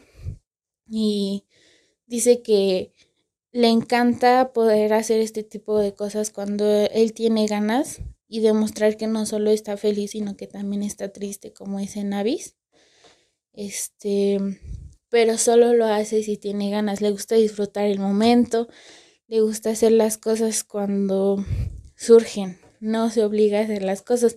Y creo que es algo que también se nota en la escena cuando él dice, ¿no? Que él ah, desde un principio quería ser actor, pero ahora que fue idol probó muchas otras cosas que solo ser, ser actor y ahorita ya no tiene ganas. Y dicen, puede ser que en algún momento lo hagas, ¿no? Pero él dice, solo si me dan ganas. Igual como si como le dieron ganas de jugar por cuatro días videojuegos. y así, por ejemplo, en la cena dice que él quiere ir a un programa de variedades, porque es algo en lo, que tiene ganas y que quiere hacer. Creo que eso es algo muy importante que refleja durante toda la entrevista, que solo hace las cosas y de verdad las quiere hacer. Igual este habló de del demo de Epiphany, que lo hizo cuando sentía ganas de componer algo, que al fin y al cabo cambió mucho lo que ahora conocemos de Epiphany porque es muy distinta, pero que lo intentó y le había gustado el resultado que tenía, pero que pues es mucho mejor el Epiphany que conocemos, profundiza más y todo. Que de hecho, sumando un poco eso, me sorprendió que dijera que todo, bueno, eso sí me sorprende, ¿no? Que agárrense porque todos amenazan con hacer este álbumes en solitario o sacar en solitario algo, pero que dijo, ¿no? Tal cual. Igual y voy a ser el último, así que cálmense un poco, ¿no? Exacto, sí. Sí, tal vez tardará, pero será algo que valga mucho la pena. Ah, y pues ya creo que en general fue eso. Te digo que no sentí que profundizaran mucho en las cosas que él este, tenía. Eh, otra cosa que mencionó fue que usualmente todos suelen ser, en el grupo todos suelen ser muy apasionados y muy, eh, ¿cómo, ¿cómo, se le dice? Como que muy atrabancados. Pero cuando están en el grupo como que todos se, eh, se tratan de parejar un poquito para no causar una gran bomba de emociones y expresiones, sino que siempre tratan de calmarse para que encaje con el grupo todo. Y ya. Eso es en general todo. Les digo que, pues sí, sí, se enfoca mucho en esto de que de cierta forma te enseña a hacer las cosas cuando tienes ganas y no obligarte tanto a hacerlo nada más porque lo tienes que hacer. Y que ha madurado mucho y ha crecido gracias a BTS. Y ya. Luego yo quiero añadir un comentario de que no sé qué tal que Jin nos sorprende con algo. No sé, me gustaría verlo como actor en una, en una, en un drama de comedia. Creo que Jin actuaría muy bien en eso. Sí. Pero me da risa porque en el 3 de cámaras de Yet to Come, que como paréntesis, qué difícil grabar en el desierto. Pobrecito, sé que, ay, mi sueño de ver a Jim manejando, ay, es que ¿por qué mis vatos manejan? O están en carros. Es que te digo que el Juno de Itis, el Wono no maneja, pero pues está encima del carro, ¿no? De Seventeen. Y el Jin, el Jin manejando es mi perdición. Entonces me encanta porque cuando ya en el detrás de cámaras, se cierra paréntesis, ¿no? En el detrás de cámaras, eh, cuando están filmando la última escena, dicen, sí, aquí filmaron este Dune, ¿no? Y creo que Jungkook le dice, deberías de venir a filmar algo aquí. Y yo, ¿por qué le dices eso? No ¿Por qué le estás diciendo eso? Pero sí. me da risa porque, porque pues, está padre eso. Yo la verdad tengo muchas ganas de ver allí en un programa de variedades. Sí, Siento que yo me emocioné mucho cuando dijo eso, porque eso, eso no nada más es un comentario, eso significa que en algún momento de este año va a pasar, o del próximo año. No sé en qué programa de variedades, pero me gustaría como, como el del sábado donde sale este key de Shiny y, y de Gears Generation, como ese estilo de, programa, estaría padre, no sé. Pero ojalá Yo lo veo en un, ese al que fueron donde está un integrante de Super Junior. Que es un salón de clases. Ah, tu mens. No me acuerdo cómo se llama. Pero cuando simulan que es un salón de clases, ¿no? Pues sí, podría ser. No es de me agrado mucho ese programa, la verdad. Pero yo preferiría otros, la verdad. Pero bueno. Hay varios buenos, pero Ojalá. pues a ver cuál. Vamos con el Suga. Ahí donde está la GC, ese sería divertido. Ándale. Sí, sí, sí. Ay, sí. te extraño. Las entrevistas de la Jessie. A mí me hubiera gustado tener a Jessie entrevistando a BTS, sí. pero bueno. Una necesidad. No toquemos dolores otra vez. Ay, sí, pero está bien, Jessie también se fue a descansar. Entonces duele, pero pues Jessie también lo necesitaba. Sí. Adelante. Bueno, pues sigue Suga, que yo aquí te tengo que decir. Déjame persino. Sí, no, es que Suga ahorita de, o sea, es que mira, aquí viene una cosa, no sé si lo sientes así o ustedes lo sienten así, pero en la cena como que estaban divididos. Está en neutral. Del lado izquierdo de la mesa estaba RM, Jimin y J-Hope. Los sensibles que lloraron y que se abrieron de inmediato. Y del otro lado estaban los tranquilos, los chill. Sí. Que sí se abrieron y todo, pero que estaban más calmados. Como que ya habían asimilado el asunto. Y pues Jungkook, Jungkook es como que... Jungkook le duele ver a sus llorar. Entonces... Sí. Pero estaba muy tranquilo. Entonces siento que la mesa de ese día estaba como que dividida entre, entre eso. Y creo que el extremo fue RM versus Suga. En el sentido de que, de que Suga yo lo percibí bastante calmado, centrado y con una madurez que yo dije, es que tú no eres mi Bias ni mi Bias Record, tú eres mi gurú de vida. Yo, yo necesito vivir mi vida al Namjuning y al Jungining. O sea, no sé cómo decirlo. Es que es una cosa impresionante porque me parece esto, ahora que mencionamos eso hace rato, de que se metió a muchos cursos, es que el vato me parece una filosofía de increíble de vida de que, pues sí, es a largo plazo, igual y me tardo cinco años en hablar bien inglés, pero está pensando en el futuro de una manera tan, tan inteligente, tan madura, tan previsoria. Y él lo dijo, ¿no? Que no se, que ya no se preocupaba por el futuro, ¿no? O sea, se preocupa, pero de una manera muy diferente. O sea, de que pues yo quiero ser bueno, pero desde ahorita voy dando pasos lentos, ¿no? Y como que también está en un plan así, y la entrevista todo el tiempo lo reafirma. Ay, ya no voy a mencionar especificidades porque esto salta igual de cosa a cosa, pero haz de cuenta que Jungis en esa entrevista muestra o quiere dar a entender que él tiene muchos colores. No diré colores porque es más de hobby. Diré que tiene muchos sonidos, porque él llega a mencionar que de alguna manera hay una frase que dice como que el artesano en un solo género no puede ser capaz de usar mucha ropa. Entonces él lo que trata de dar, sí, una genialidad. Lo que trata de dar a entender justamente es de que él busca o está intentando, para empezar, hacer una distinción entre sus nombres, porque son facetas muy diferentes para él, para explorar cosas diferentes, como, como productor, como artista, como idol. Pero también el hecho de que él acepte una variedad de proyectos que sean diferentes. Entonces dice yo, el hecho de que yo pueda abrirme a ese tipo de cosas habla de que yo pueda adaptarme, lo dice así, ¿no? Como que el cliente lo que me pida.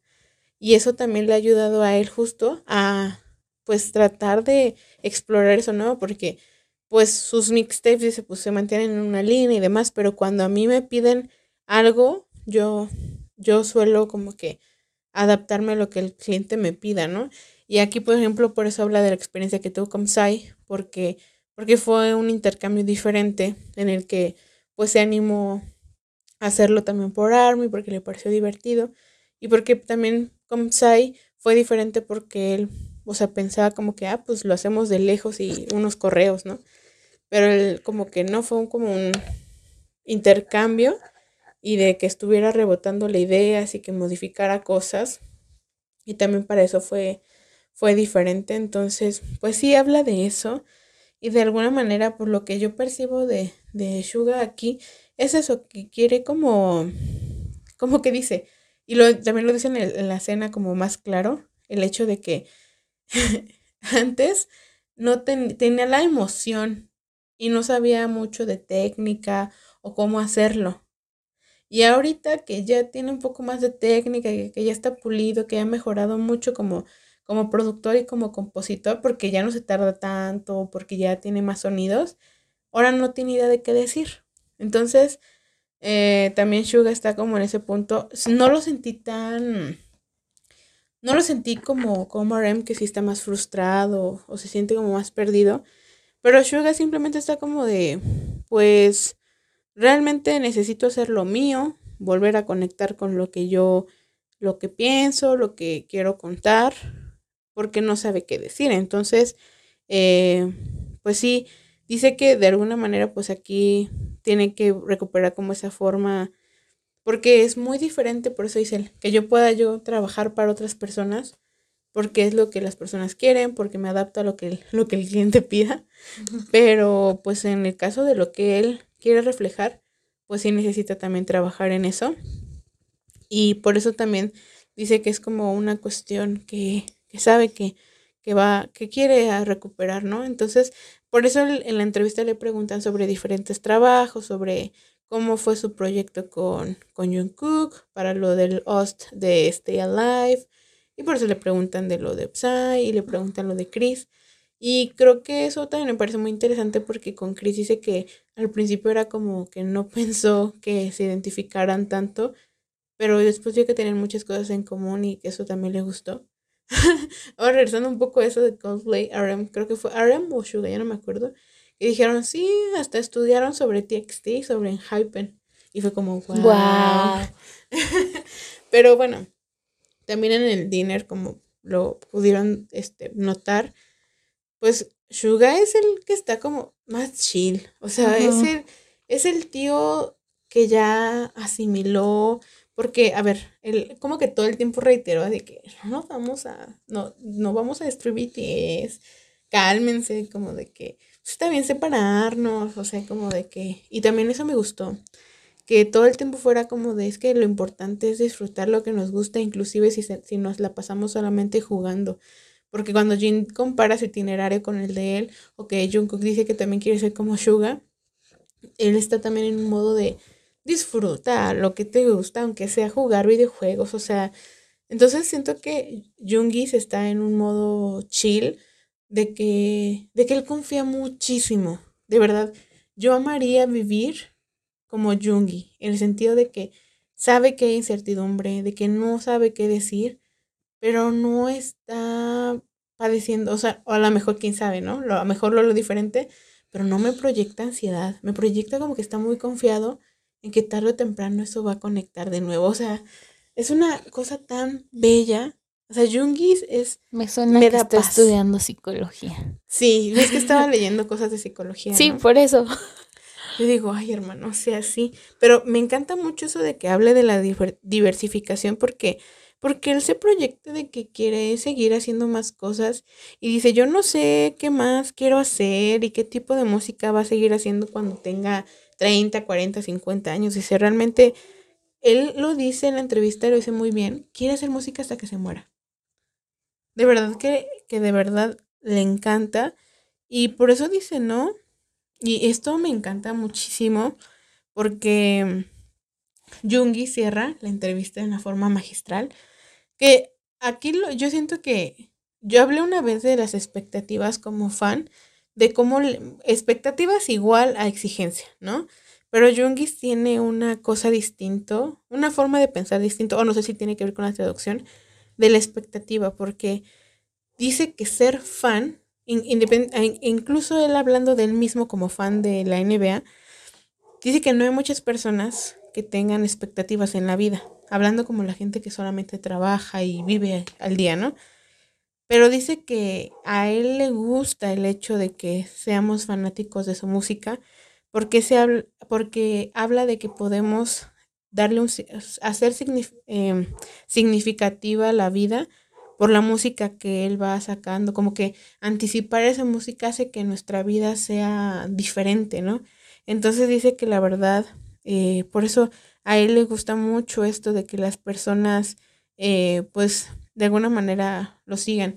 Como que habla, habla muy bonito de los fans, no como esas personas que, que están como eh, exigiendo y no, no, no, sino que habla de que el estar al pendiente de su música hace que él también quiera seguir promocionando y salir de gira. Y pues de alguna manera se lee como algo bonito porque hace que, que pues ser fan sea algo como que le dé un sazón a la vida, ¿no? Entonces, ¿Qué digo yo al final? Jungis es mi, mi patrón. O sea, Jungis es mi patrón y nunca me voy a cansar de decirlo. Es el Señor que me da paz. Y luego, ah, sigue el hobbies, ¿verdad? Sigue el hobbies. Hay el hobbies. Hay el hobbies. Hay el hobbies. Ay, el hobbies. El hobbies, mi vida. Este, pues que primero que tengo que decir que yo estoy orgullosa como mamá pollito, porque, a ver, a mí casi no me gustan los festivales de música, pero hay dos a los que yo siempre he soñado con ir, porque son señores festivales. Uno se llama Glastonbury en Reino Unido y el segundo es el Lollapalooza. Y en cuanto yo leí que este señor iba a estar junto con TXT, porque él no deja de lado a, a, los bellos bonitos que también lo apoyan mucho porque lo aman mucho. O sea, yo ahí, ahí sí me salió una lágrima de orgullo de decir, no sabes, o sea, yo, eh, mucha gente usó esto de comparar cuando a, a, a este J-Hope no, no le daban apoyo, pero así yo lo recuerdo un poco, pero yo ya lo dejé atrás, es un poco, porque no es sano y me llena de, de, llanto ese, ese recuerdo, pero también porque siento que de alguna manera no solo se trata de que le den atención, sino que él está llevando al toro por los cuernos. O sea, para empezar, y eso es de las cosas, y tú lo sabes bien, los álbums conceptuales, los álbums que tienen una lógica en el orden. O sea, yo soy esa persona que no va a escuchar el... Cuando escuché a Jungis diciendo, pues es que ya nadie escucha los álbumes en orden, no te obsesiones con eso, escuchan el aleatorio. Dije, Yo dije, no, me conoce. No, yo dije, no, Jungis, no, todavía hay gente que estamos medio obsesionados con el orden de la música. Te lo perdono porque eres Jungis. Pero, pero lo que me gustó J-Hop dice es que yo quiero contar mi historia y tiene un sentido.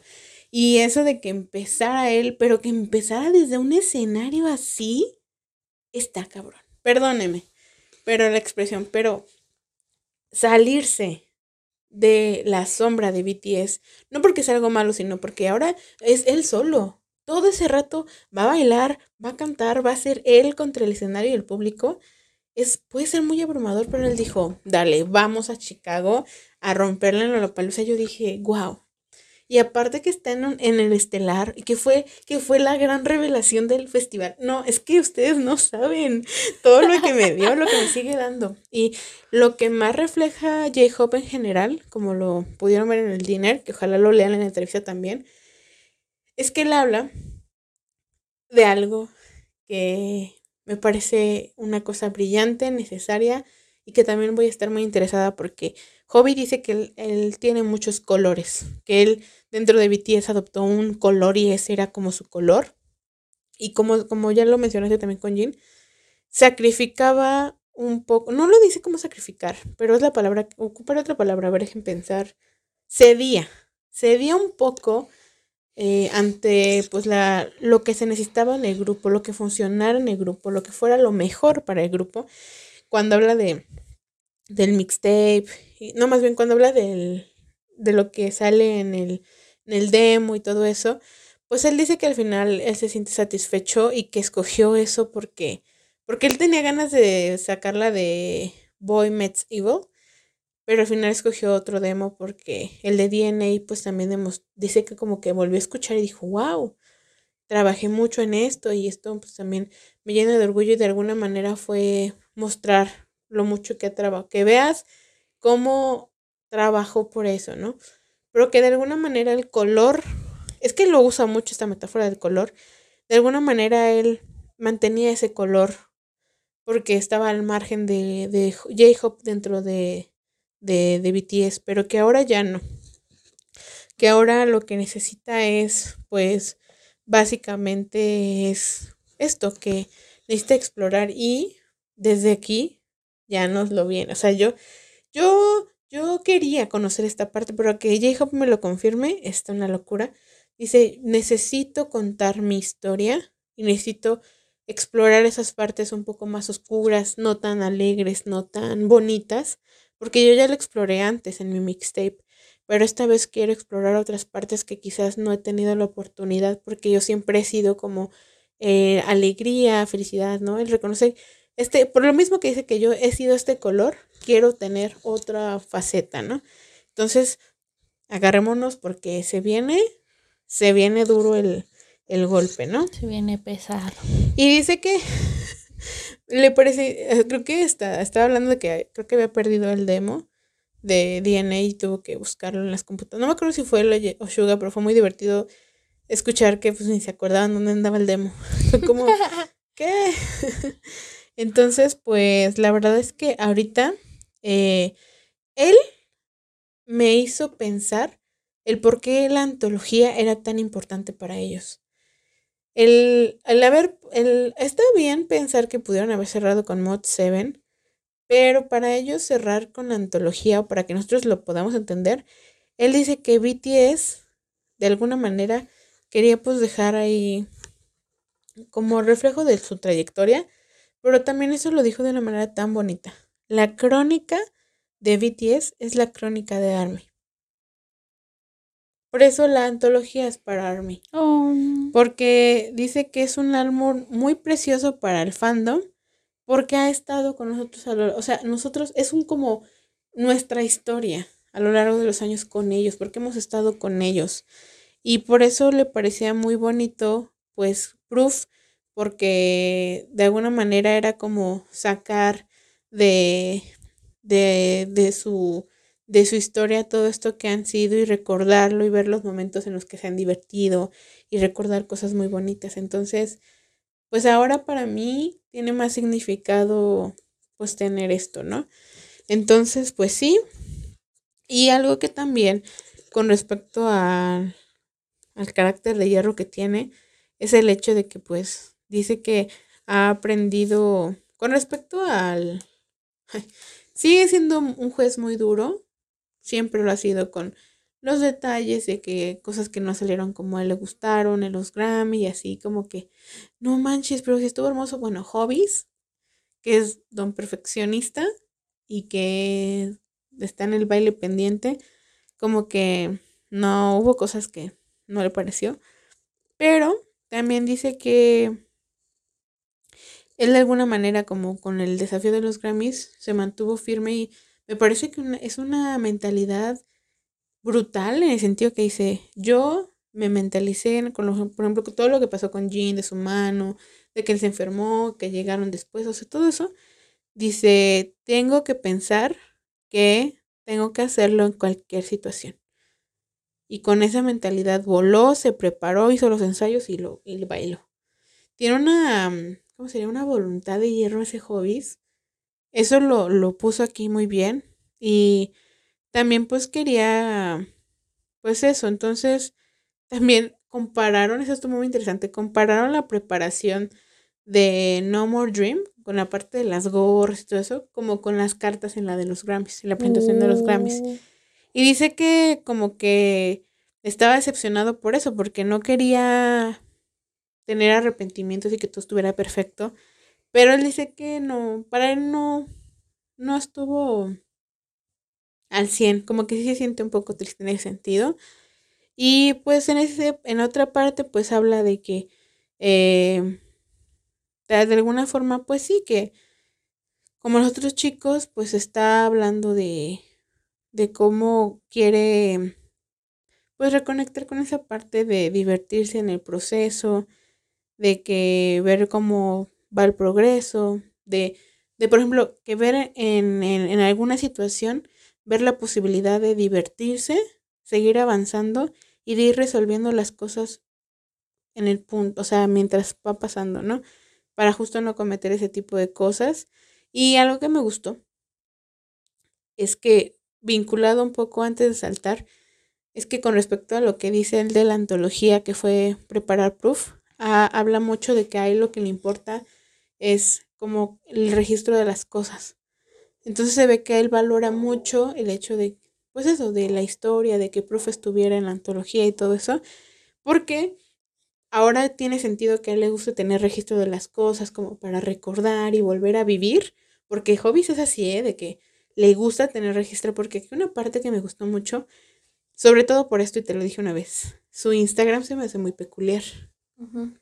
¿Y por qué? Pues porque al señorito le pareció que quería como que ser más honesto y más sincero con los fans y de alguna manera pues quería que su apariencia fuera como que fuera acorde a lo que él es, lo que él, por eso iba como cambiando porque estaba viendo qué le gustaba y qué no.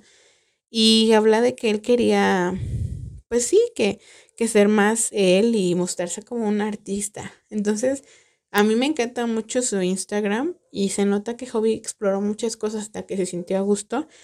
Y sobre lo del registro, que tiene sentido de antología, también habla que de manera personal él suele grabar muchos clips, muchos videos y que le gusta mucho porque de alguna manera toma muchas fotos y tiene muchos álbums y todo esto y de alguna manera hace videos y todo porque le gusta volver a verlo para pues en cierta manera revivir esas cosas y le, le ayudan a pues recordar qué tipo de vida, qué tipo de vida tiene, qué es lo que hace diariamente, sus emociones, sus actividades en el escenario.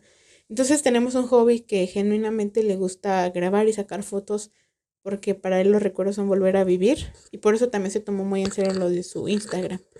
Pero habla mucho también de cómo a lo mejor, pues eso podemos pensar la antología como una, una crónica de la, de la historia de BTS y la crónica de Army porque hemos vivido juntos todas esas cosas.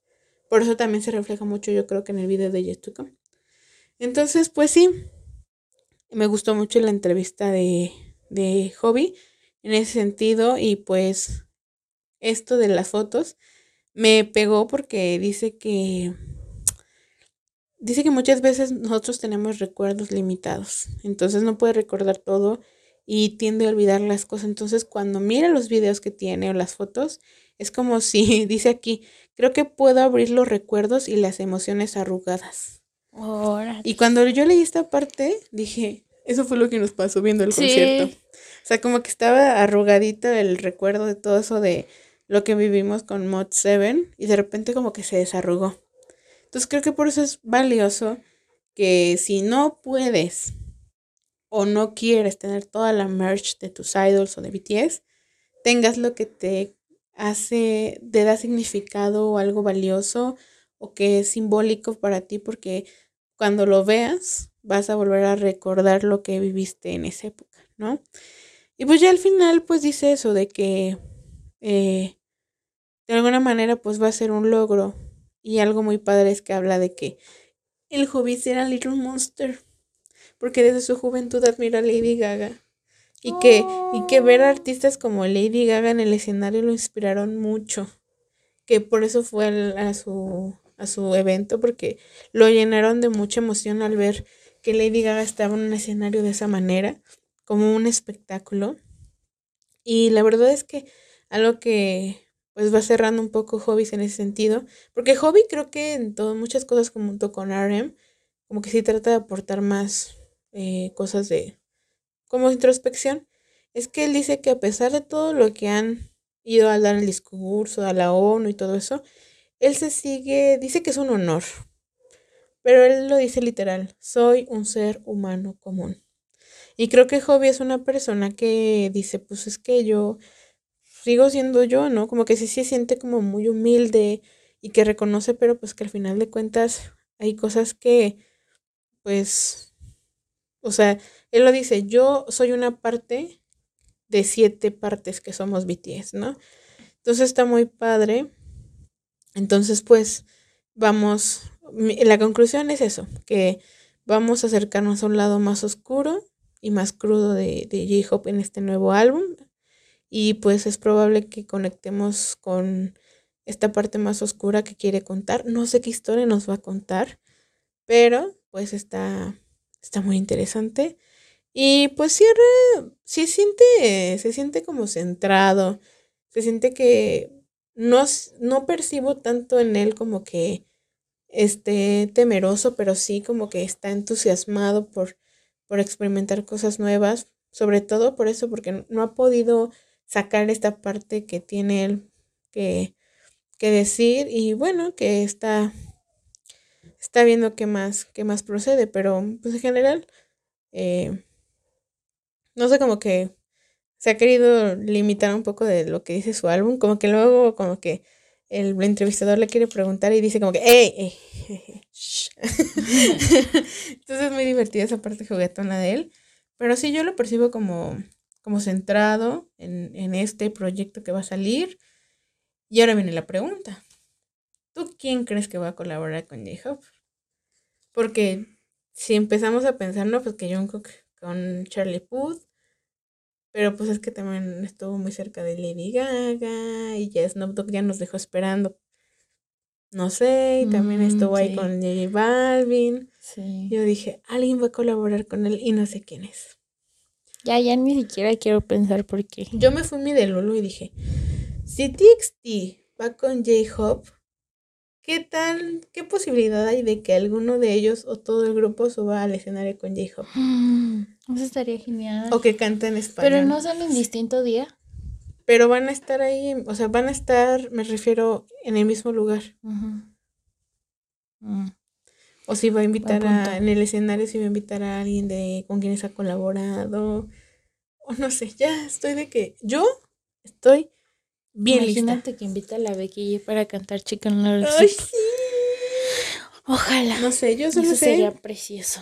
que me encantó mucho leer su entrevista, aunque de nueva cuenta no me gustó que sacara como todo así revuelto de que, y de los Grammy, y del COVID, y de esto, y de aquello, entonces, sí está padre porque siento que Hobby sí compartió muchas cosas igual que Aaron, pero pues está revueltillo. Y pues amigas, recuerden, amigues, se nos viene el lado crudo del Jovito. Ese Jovito nos va, nos va a dejar nos va a dejar interesantes cosas. Yo ya quiero, estoy emocionada, ya estoy lista. Estoy ya. Yo que también. lo saque mañana si quiere. Por favor. Bueno, pues ya. Según el fan chat, me toca Jimin, el Jimeno, el señor Jimeno. Mm, igual, te digo, este sí no me gustó porque como que entra en una cosa y luego se va a otra y como que no, no logró amarrar bien los pensamientos del Jimin en esta entrevista. Pero pues en general como que en esta entrevista tra- trataron de como que recordar cómo era el Jimin de antes, tanto en las coreografías como en sus presentaciones, este, cómo notaba él los cambios, ¿no? Y qué es lo que le gustaba del antes y el después. Y él comentaba que en el pasado él solía, este, reclamarse mucho, ser muy duro con él, eh, para que las cosas le salieran bien y hiciera una buena presentación, que es lo que ya sabemos que hacía mucho cuando ensayaba demasiado o hacía sus dietas o, o se ponía a, se ponía mal si algo no le salía, ¿no? Pero ahora- ahora dice que pues se da cuenta de esas cosas y trata de ya no hacerlo, que le gustaría que Army viera los distintos lados de él tanto como bailarín, como cantante y como muchas otras cosas que él quiera experimentar en el futuro. Pero dice que le gusta mostrar esta parte eh, oscura, sexy de Black Swan y tiernos o, o divertidos como fue Idol y que así le gustaría seguir este, mostrando cosas a Army. Pero lo que yo noté es que ahora él ya es alguien que sabe y está consciente de cómo se reclamaba en el pasado y ahora trata de ser un Jimin más comprensivo con él mismo. O sea, siempre siguiendo la disciplina, pero sin como autosabotearse, por así decirlo. Yo lo noté así, obviamente no es algo que esté escrito te- textualmente, pero así yo lo, lo interpreté. Mm, Dice que durante el periodo de la pandemia, él pensó que había logrado la felicidad por completo, que él se, se sentía feliz y cómodo, pero muy en el fondo él sabía que algo no estaba bien, que incluso le llegaban a preguntar si él se sentía bien o cosas así, pero él como que trataba de negarlo diciendo que él estaba feliz y se sentía bien, pero en el fondo se sentía vacío y como que perdido como que en este tiempo de pandemia realmente eh, sintió un vacío y se sentía raro. Y dice que es algo en lo que está aún trabajando. Eh, y por eso creo que indirectamente nos hizo entender que también él necesita este descanso para volver a encontrarse porque toda la pandemia lo dejó muy perdido y necesita eh, saber qué más es Jimin, aparte de BTS. Eso me gustó mucho, que fuera sincero en esa parte.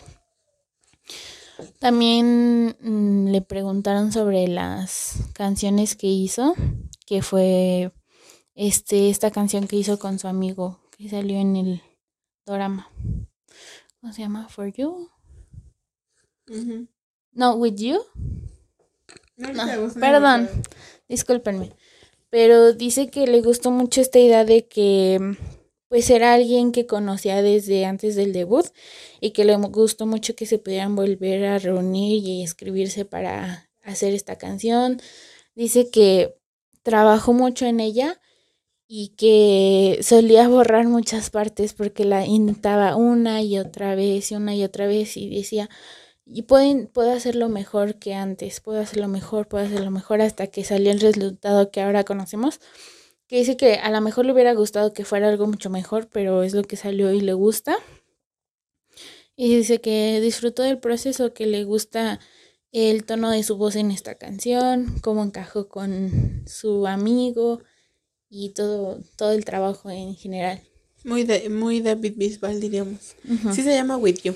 With You. Ah, ¿Sí te acuerdas? Sí, sí me acordé. Ah, también le preguntaron sobre Friends, que cómo se sentía al haber, este, al haberse enterado que eh, fue parte del, de, de la película de Eternals. Y él dice que la fue a ver al cine y que le gustó mucho y que sintió muy bonito cuando escuchó la canción en la película, pero que pensó que le hubiera gustado haberlo hecho mejor. Y yo dije, ¿cómo? Yo amo esa canción. ¿qué te pasa? Pero pues dice que habló sobre cómo produjo esta canción, que empezó desde cero, que trabajó mucho en ella y había, borraba mucho, este, muchas cosas de la canción, las borraba y lo volvía a intentar, lo hacía una y otra vez y que lo que era desde la primera vez a lo que terminó siendo en el álbum es súper diferente, pero que le gusta después de todo el resultado y le gusta cómo surgió tan espontáneamente esta parte de hablar de los amigos con Taeyun. Y el entrevistador le pregunta que si, que ahora si ha conectado igual con todos los integrantes y dice que sí, que a lo largo del tiempo pues todos lograron esa gran amistad como la canción y que es algo que valoran mucho todos. Se ponen todos sentimentales. Igual. Pero sobre ese proceso creo que también en el dinero lo menciona, ¿no? Como, no me acuerdo quién le dice, pero como de que con calma, como que pida ayuda. Él es el que le dice al Guayungis, ¿no? De que como cuánto cobra su colaboración o algo Ah, sí, sí, sí, que dice vamos a colaborar juntos. Y Jungis le dice, ¿sabes qué cobro caro? Algo así.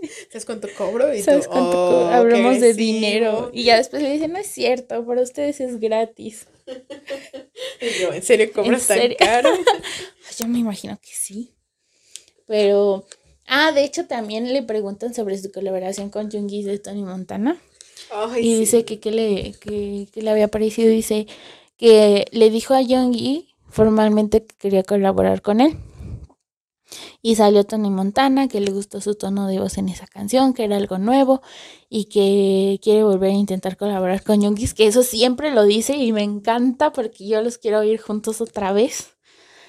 Em, ¿Qué más? ¿Qué más? Es que tenía algo y fue cuando me interrumpiste. Siempre me pasa, siempre me pasa. Eh, eh, también, ah, justamente esto de, de las voces y su producción. Ay, Estoy tratando de recordar, estoy entrando en crisis porque no me acuerdo. ah, ayuda. Ah, ah, ah, bueno, no es esto, pero es algo más. Eh, también le preguntan sobre los Grammy, que qué le pareció la coreografía, de cómo salió todo. Y dice que a pesar de que no pudieron hacerlo al 100%, dice que le gustó mucho el resultado y cómo salió la coreografía y que se siente bien por haber demostrado lo que son igual frente a toda esa audiencia y haber visto a muchos de los artistas que ellos, este, de los que ellos son fans y que fue una experiencia divertida y que le gustó. Y ya creo que en general fue eso del Jimeno. Me gusta mucho su modo zen que trae ahorita, está tratando de reencontrarse otra vez. Y que pues también, ah, él también comentó lo mismo que Hobby, que espera mostrar otra parte de Jimin, que no solo es este como Promise o mm. cosas así lindas, sino que también un lado más oscuro de él. Entonces también se nos viene fuerte con el Jimin. Se nos viene fuerte. Agárrense. Agárrense con todo. Wow. Después el Tai. Ay, el Tai. Siempre siento un modo tan zen con él. Me siento tan relajado. Lo curioso es que tenga la misma personalidad que él. Del MBT. Ajá. tenemos la misma oh. personalidad. Yo dije, Tai, tú y yo nos entendemos. Estamos unidos. Estamos unidos. Y bueno, Tae, este, pues se me hace muy interesante la forma en la que él piensa, porque mm, lo que más resalta de toda su entrevista es que él siempre repite que es una persona que vive sin arrepentimientos en todo, porque le preguntan que cómo le va en su este faceta de producción y con su mixtape que desde cuando quiere sacar. Y dice que eh, ha trabajado mucho en ello y que usualmente borra muchas cosas porque no le gustan. Dice, cuando algo no me gusta, no me atoro en eso y simplemente lo borro y lo vuelvo a intentar. Pero, o sea, lo borra de plano, no es como que trabaje sobre ello, sino que lo borra. Y dice que hace esto para que siempre se recuerde el mismo que lo puede hacer mejor cada vez que no va a ser lo mismo que antes y que va a tratar de hacerlo mejor. Y tal vez por eso se ha tardado, porque es muy exigente con eso. Pero está padre, porque este está probando muchos eh, estilos, muchas formas de canto, eh, y obviamente quiere marcar esa diferencia entre BTS y lo que es él, lo que le gusta, lo que claramente siempre hemos sabido.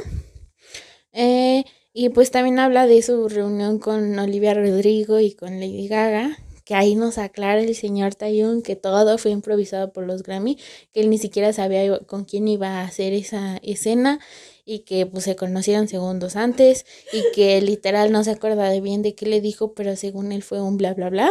Entonces, lo bueno fue que Olivia supo improvisar. Ajá, intensas y, le preguntan que si no se puso nervioso y dice que pues en sí no, que pues la escena salió mejor de lo que esperaba porque en los tres ensayos que tuvo le habían salido mal y que pues era cuestión, ahora sí que de vida a muerte o le salía o ya había valido esa parte y pues de todas formas Olivia Rodrigo formó fue un punto clave para que saliera genial esa parte y pues también lo resalta Tae que los dos como que contrastaron en esa actuación improvisada y todo salió bien. Y pues dice que le gustó mucho participar en los Grammys, que después de todo, que a pesar de que no pudieron ensayar mucho, pues salió mejor de lo que todos pensaban, como ya sabemos. Y dice que fue genial haber conocido a Lady Gaga, que le dijo que desde siempre había sido muy fan de sus canciones, que le encanta Lady Gaga y el ¿cómo se llama? John Brennan. Ajá, Brennan. Brennan, que le encanta este, sus canciones de jazz de ambos.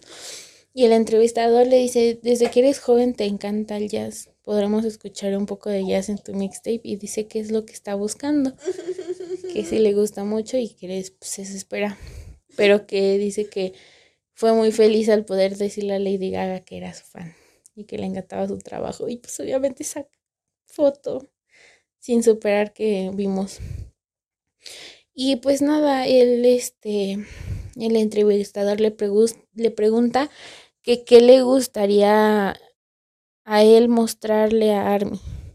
Y Tae dice que le gustaría mostrar muchas partes de Tae, muchas facetas, que espera mostrarse como cantante, como cantante solista, como actor, como fotógrafo o simplemente como lo que es Kim Tae-yeon. Y dije, este hombre tiene un modo tan tan tan interesante de ver las cosas y de pensarlas y de querer hacerlas. Realmente Tai se me hace muy interesante. Pero en general creo que fue todo lo que dio su entrevista. Siento que no, como que a la rap line la lograron profundizar un poquito más que la boca line. De ahorita que tomé cuentas y lo que yo leí. Pero en general creo que eso es lo que más rescato de la entrevista de Tai. Y aparte que en el dinner, como ya dijimos, casi no habló mucho. Entonces, yo esperaba que pues por lo menos en la entrevista tuviéramos un poquito más.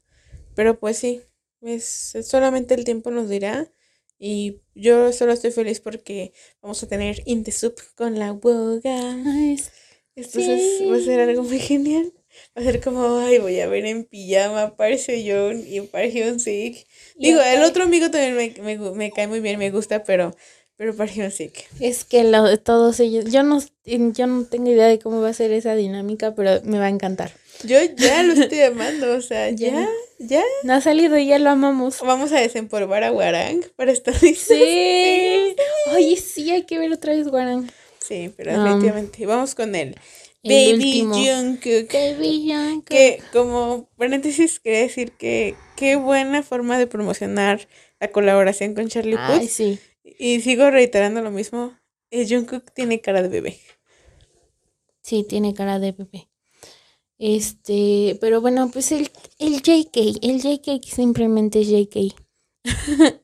Em, pues en la entrevista, la parte de los Grammy, él dice que lo que más eh, le importaba era como mostrar su voz real, eh, que le gustó mucho poder haber participado, que estuvo satisfecho con la presentación que hicieron, que fue agradable ver artistas de los que es fan así de cerca, que nunca había visto en vivo y que se divirtió mucho, que en sí él no aspiraba a tener un Grammy, que no era como que algo que necesitara, pero hubiera sido genial para agradecerle a Army su trabajo, porque después de todo por ellos llegaron a, a ese punto, por Army llegaron a ese punto, pero pues sí, o sea, no sé si fue una indirecta o realmente es al, sí es algo que piensa, ¿no?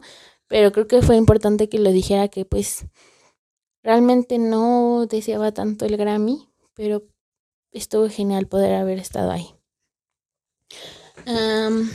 y por otra parte, pues le preguntan mucho sobre su vocal, que, que cómo son sus técnicas vocales, que qué le gusta hacer y así.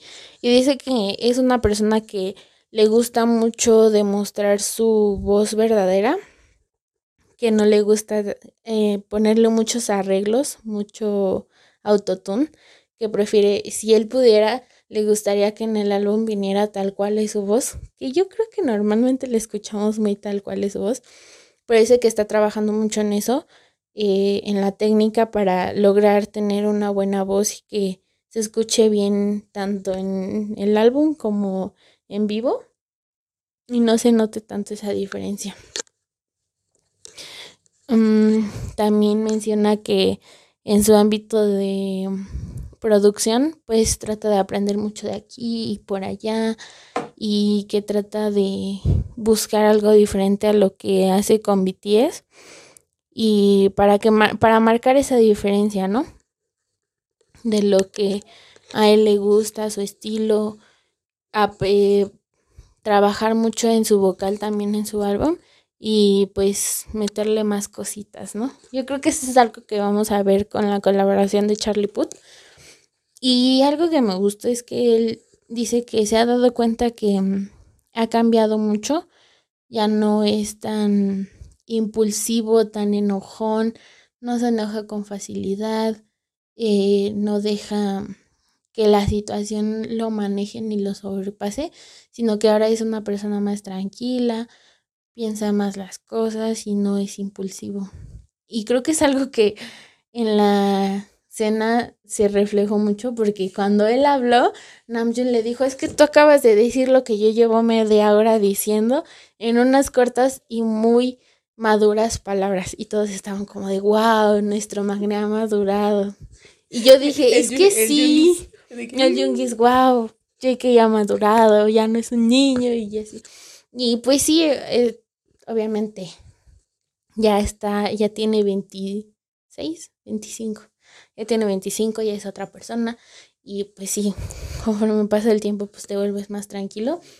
Pero es más interesante que cuando lo escuchas, cuando lo leo yo, siento que es una persona ya como de casi 30 años de experiencia, pero pues tiene 25 y yo dije, qué gran diferencia marca estar en un grupo de la tercera generación a una de la cuarta y tener la misma edad, entre comillas aquí lo comento, pero sí siento que ha cambiado mucho y que está madurando mucho y la nueva faceta que se viene de él es una muy bien planificada, muy bien trabajada, tanto vocalmente como en otros aspectos. Y pues ya saben que el JK es este, igual un poco perfeccionista, por no decir mucho. Porque también le eh, comentan sobre el, baile que hicieron de los, los 3J, 3, j de Butter, ¿no? Ajá, del remix Butter. Y dice que él disfrutó mucho tanto trabajar en la coreografía como grabar, aunque cuando J-Hop sugirió esto, él de inmediato pensó que iba a ser un trabajo muy duro porque los tres son mucho de que les tienen que salir o si no, no, no podemos dejarlo. Y el entrevistador le comenta que pues sí que había visto que por una u otra casita decían una vez más, una vez más. Y que dice, es que usualmente no sé si es cuestión del, de los espejos o realmente éramos nosotros, pero si sentíamos que algo no cuadraba teníamos que volverlo a hacer, porque en el espejo no se veía bien y obviamente en la coreografía, en la grabación, perdón. Pero que después de todo se divirtió, le gustó el resultado y fue genial poderlo hacer con ellos dos otra vez, que está muy padre.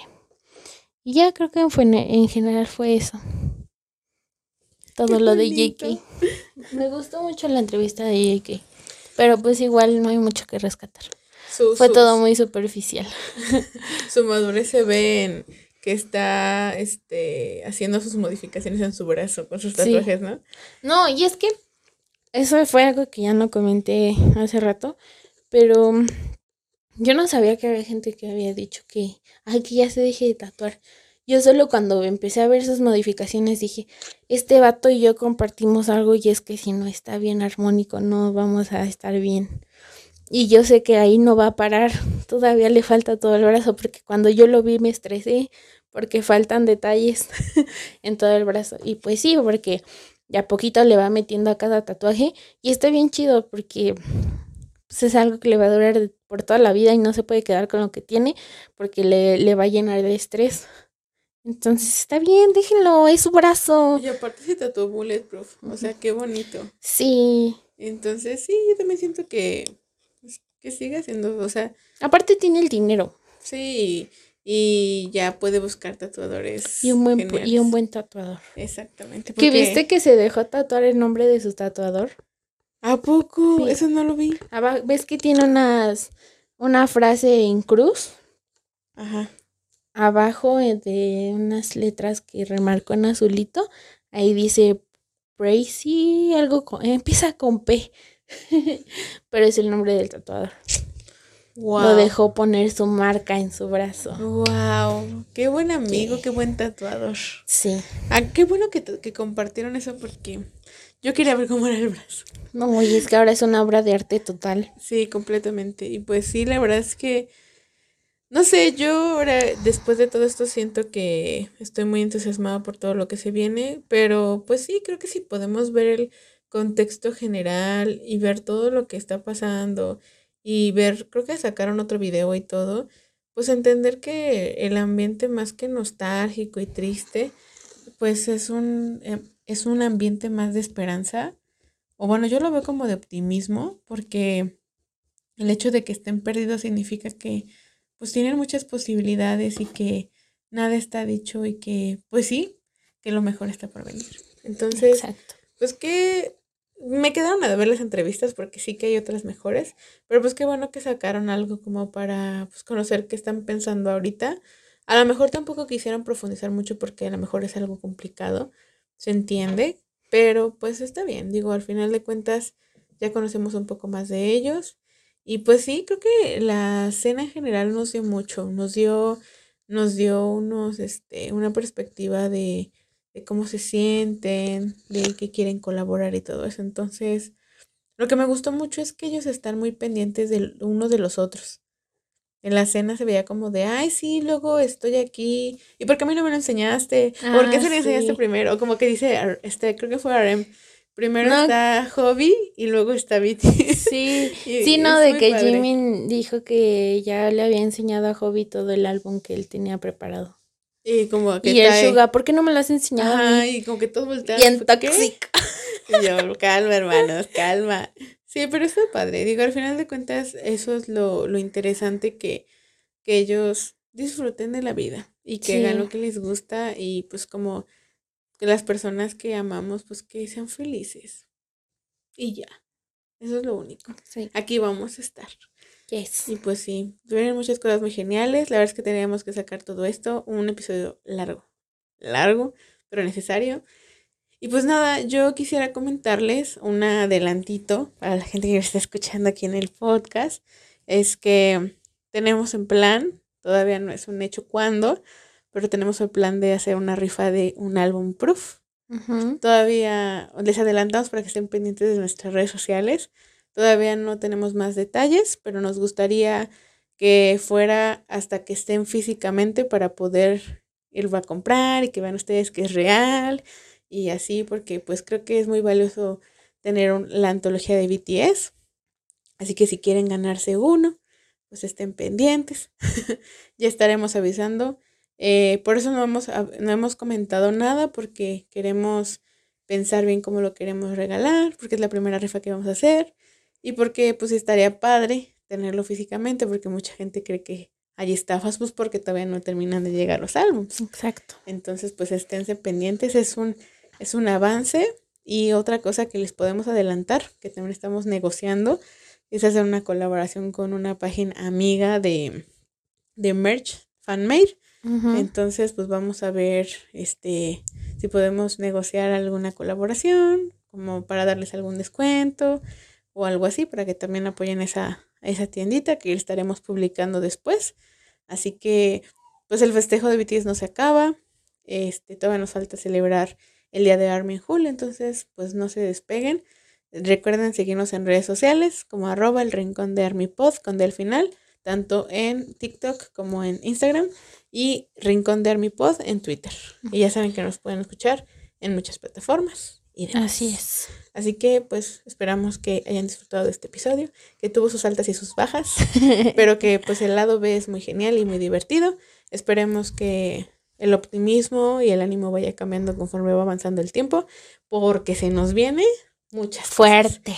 Se nos viene. Yo, les digo que se hagan tiempo porque se viene muy, muy pesado. Nos va a faltar ojos para andar viendo. Sobre todo, si eres multifandom como nosotras. No, es que mira, o sea, así para el corto, se viene lo del hobbies en Lollapalooza, pero también se viene el comeback de ITIS. Sí, yo Y de Enhypen. Y todavía no sabemos qué más, pero ahí se viene todo. Muchos comebacks. Y están saliendo cosas. Entonces, ay, hay que mantenernos al contacto. Y ya saben de qué va a tratar el próximo episodio, así que esperemos que les guste. Así vamos a intentar investigar un poquito más.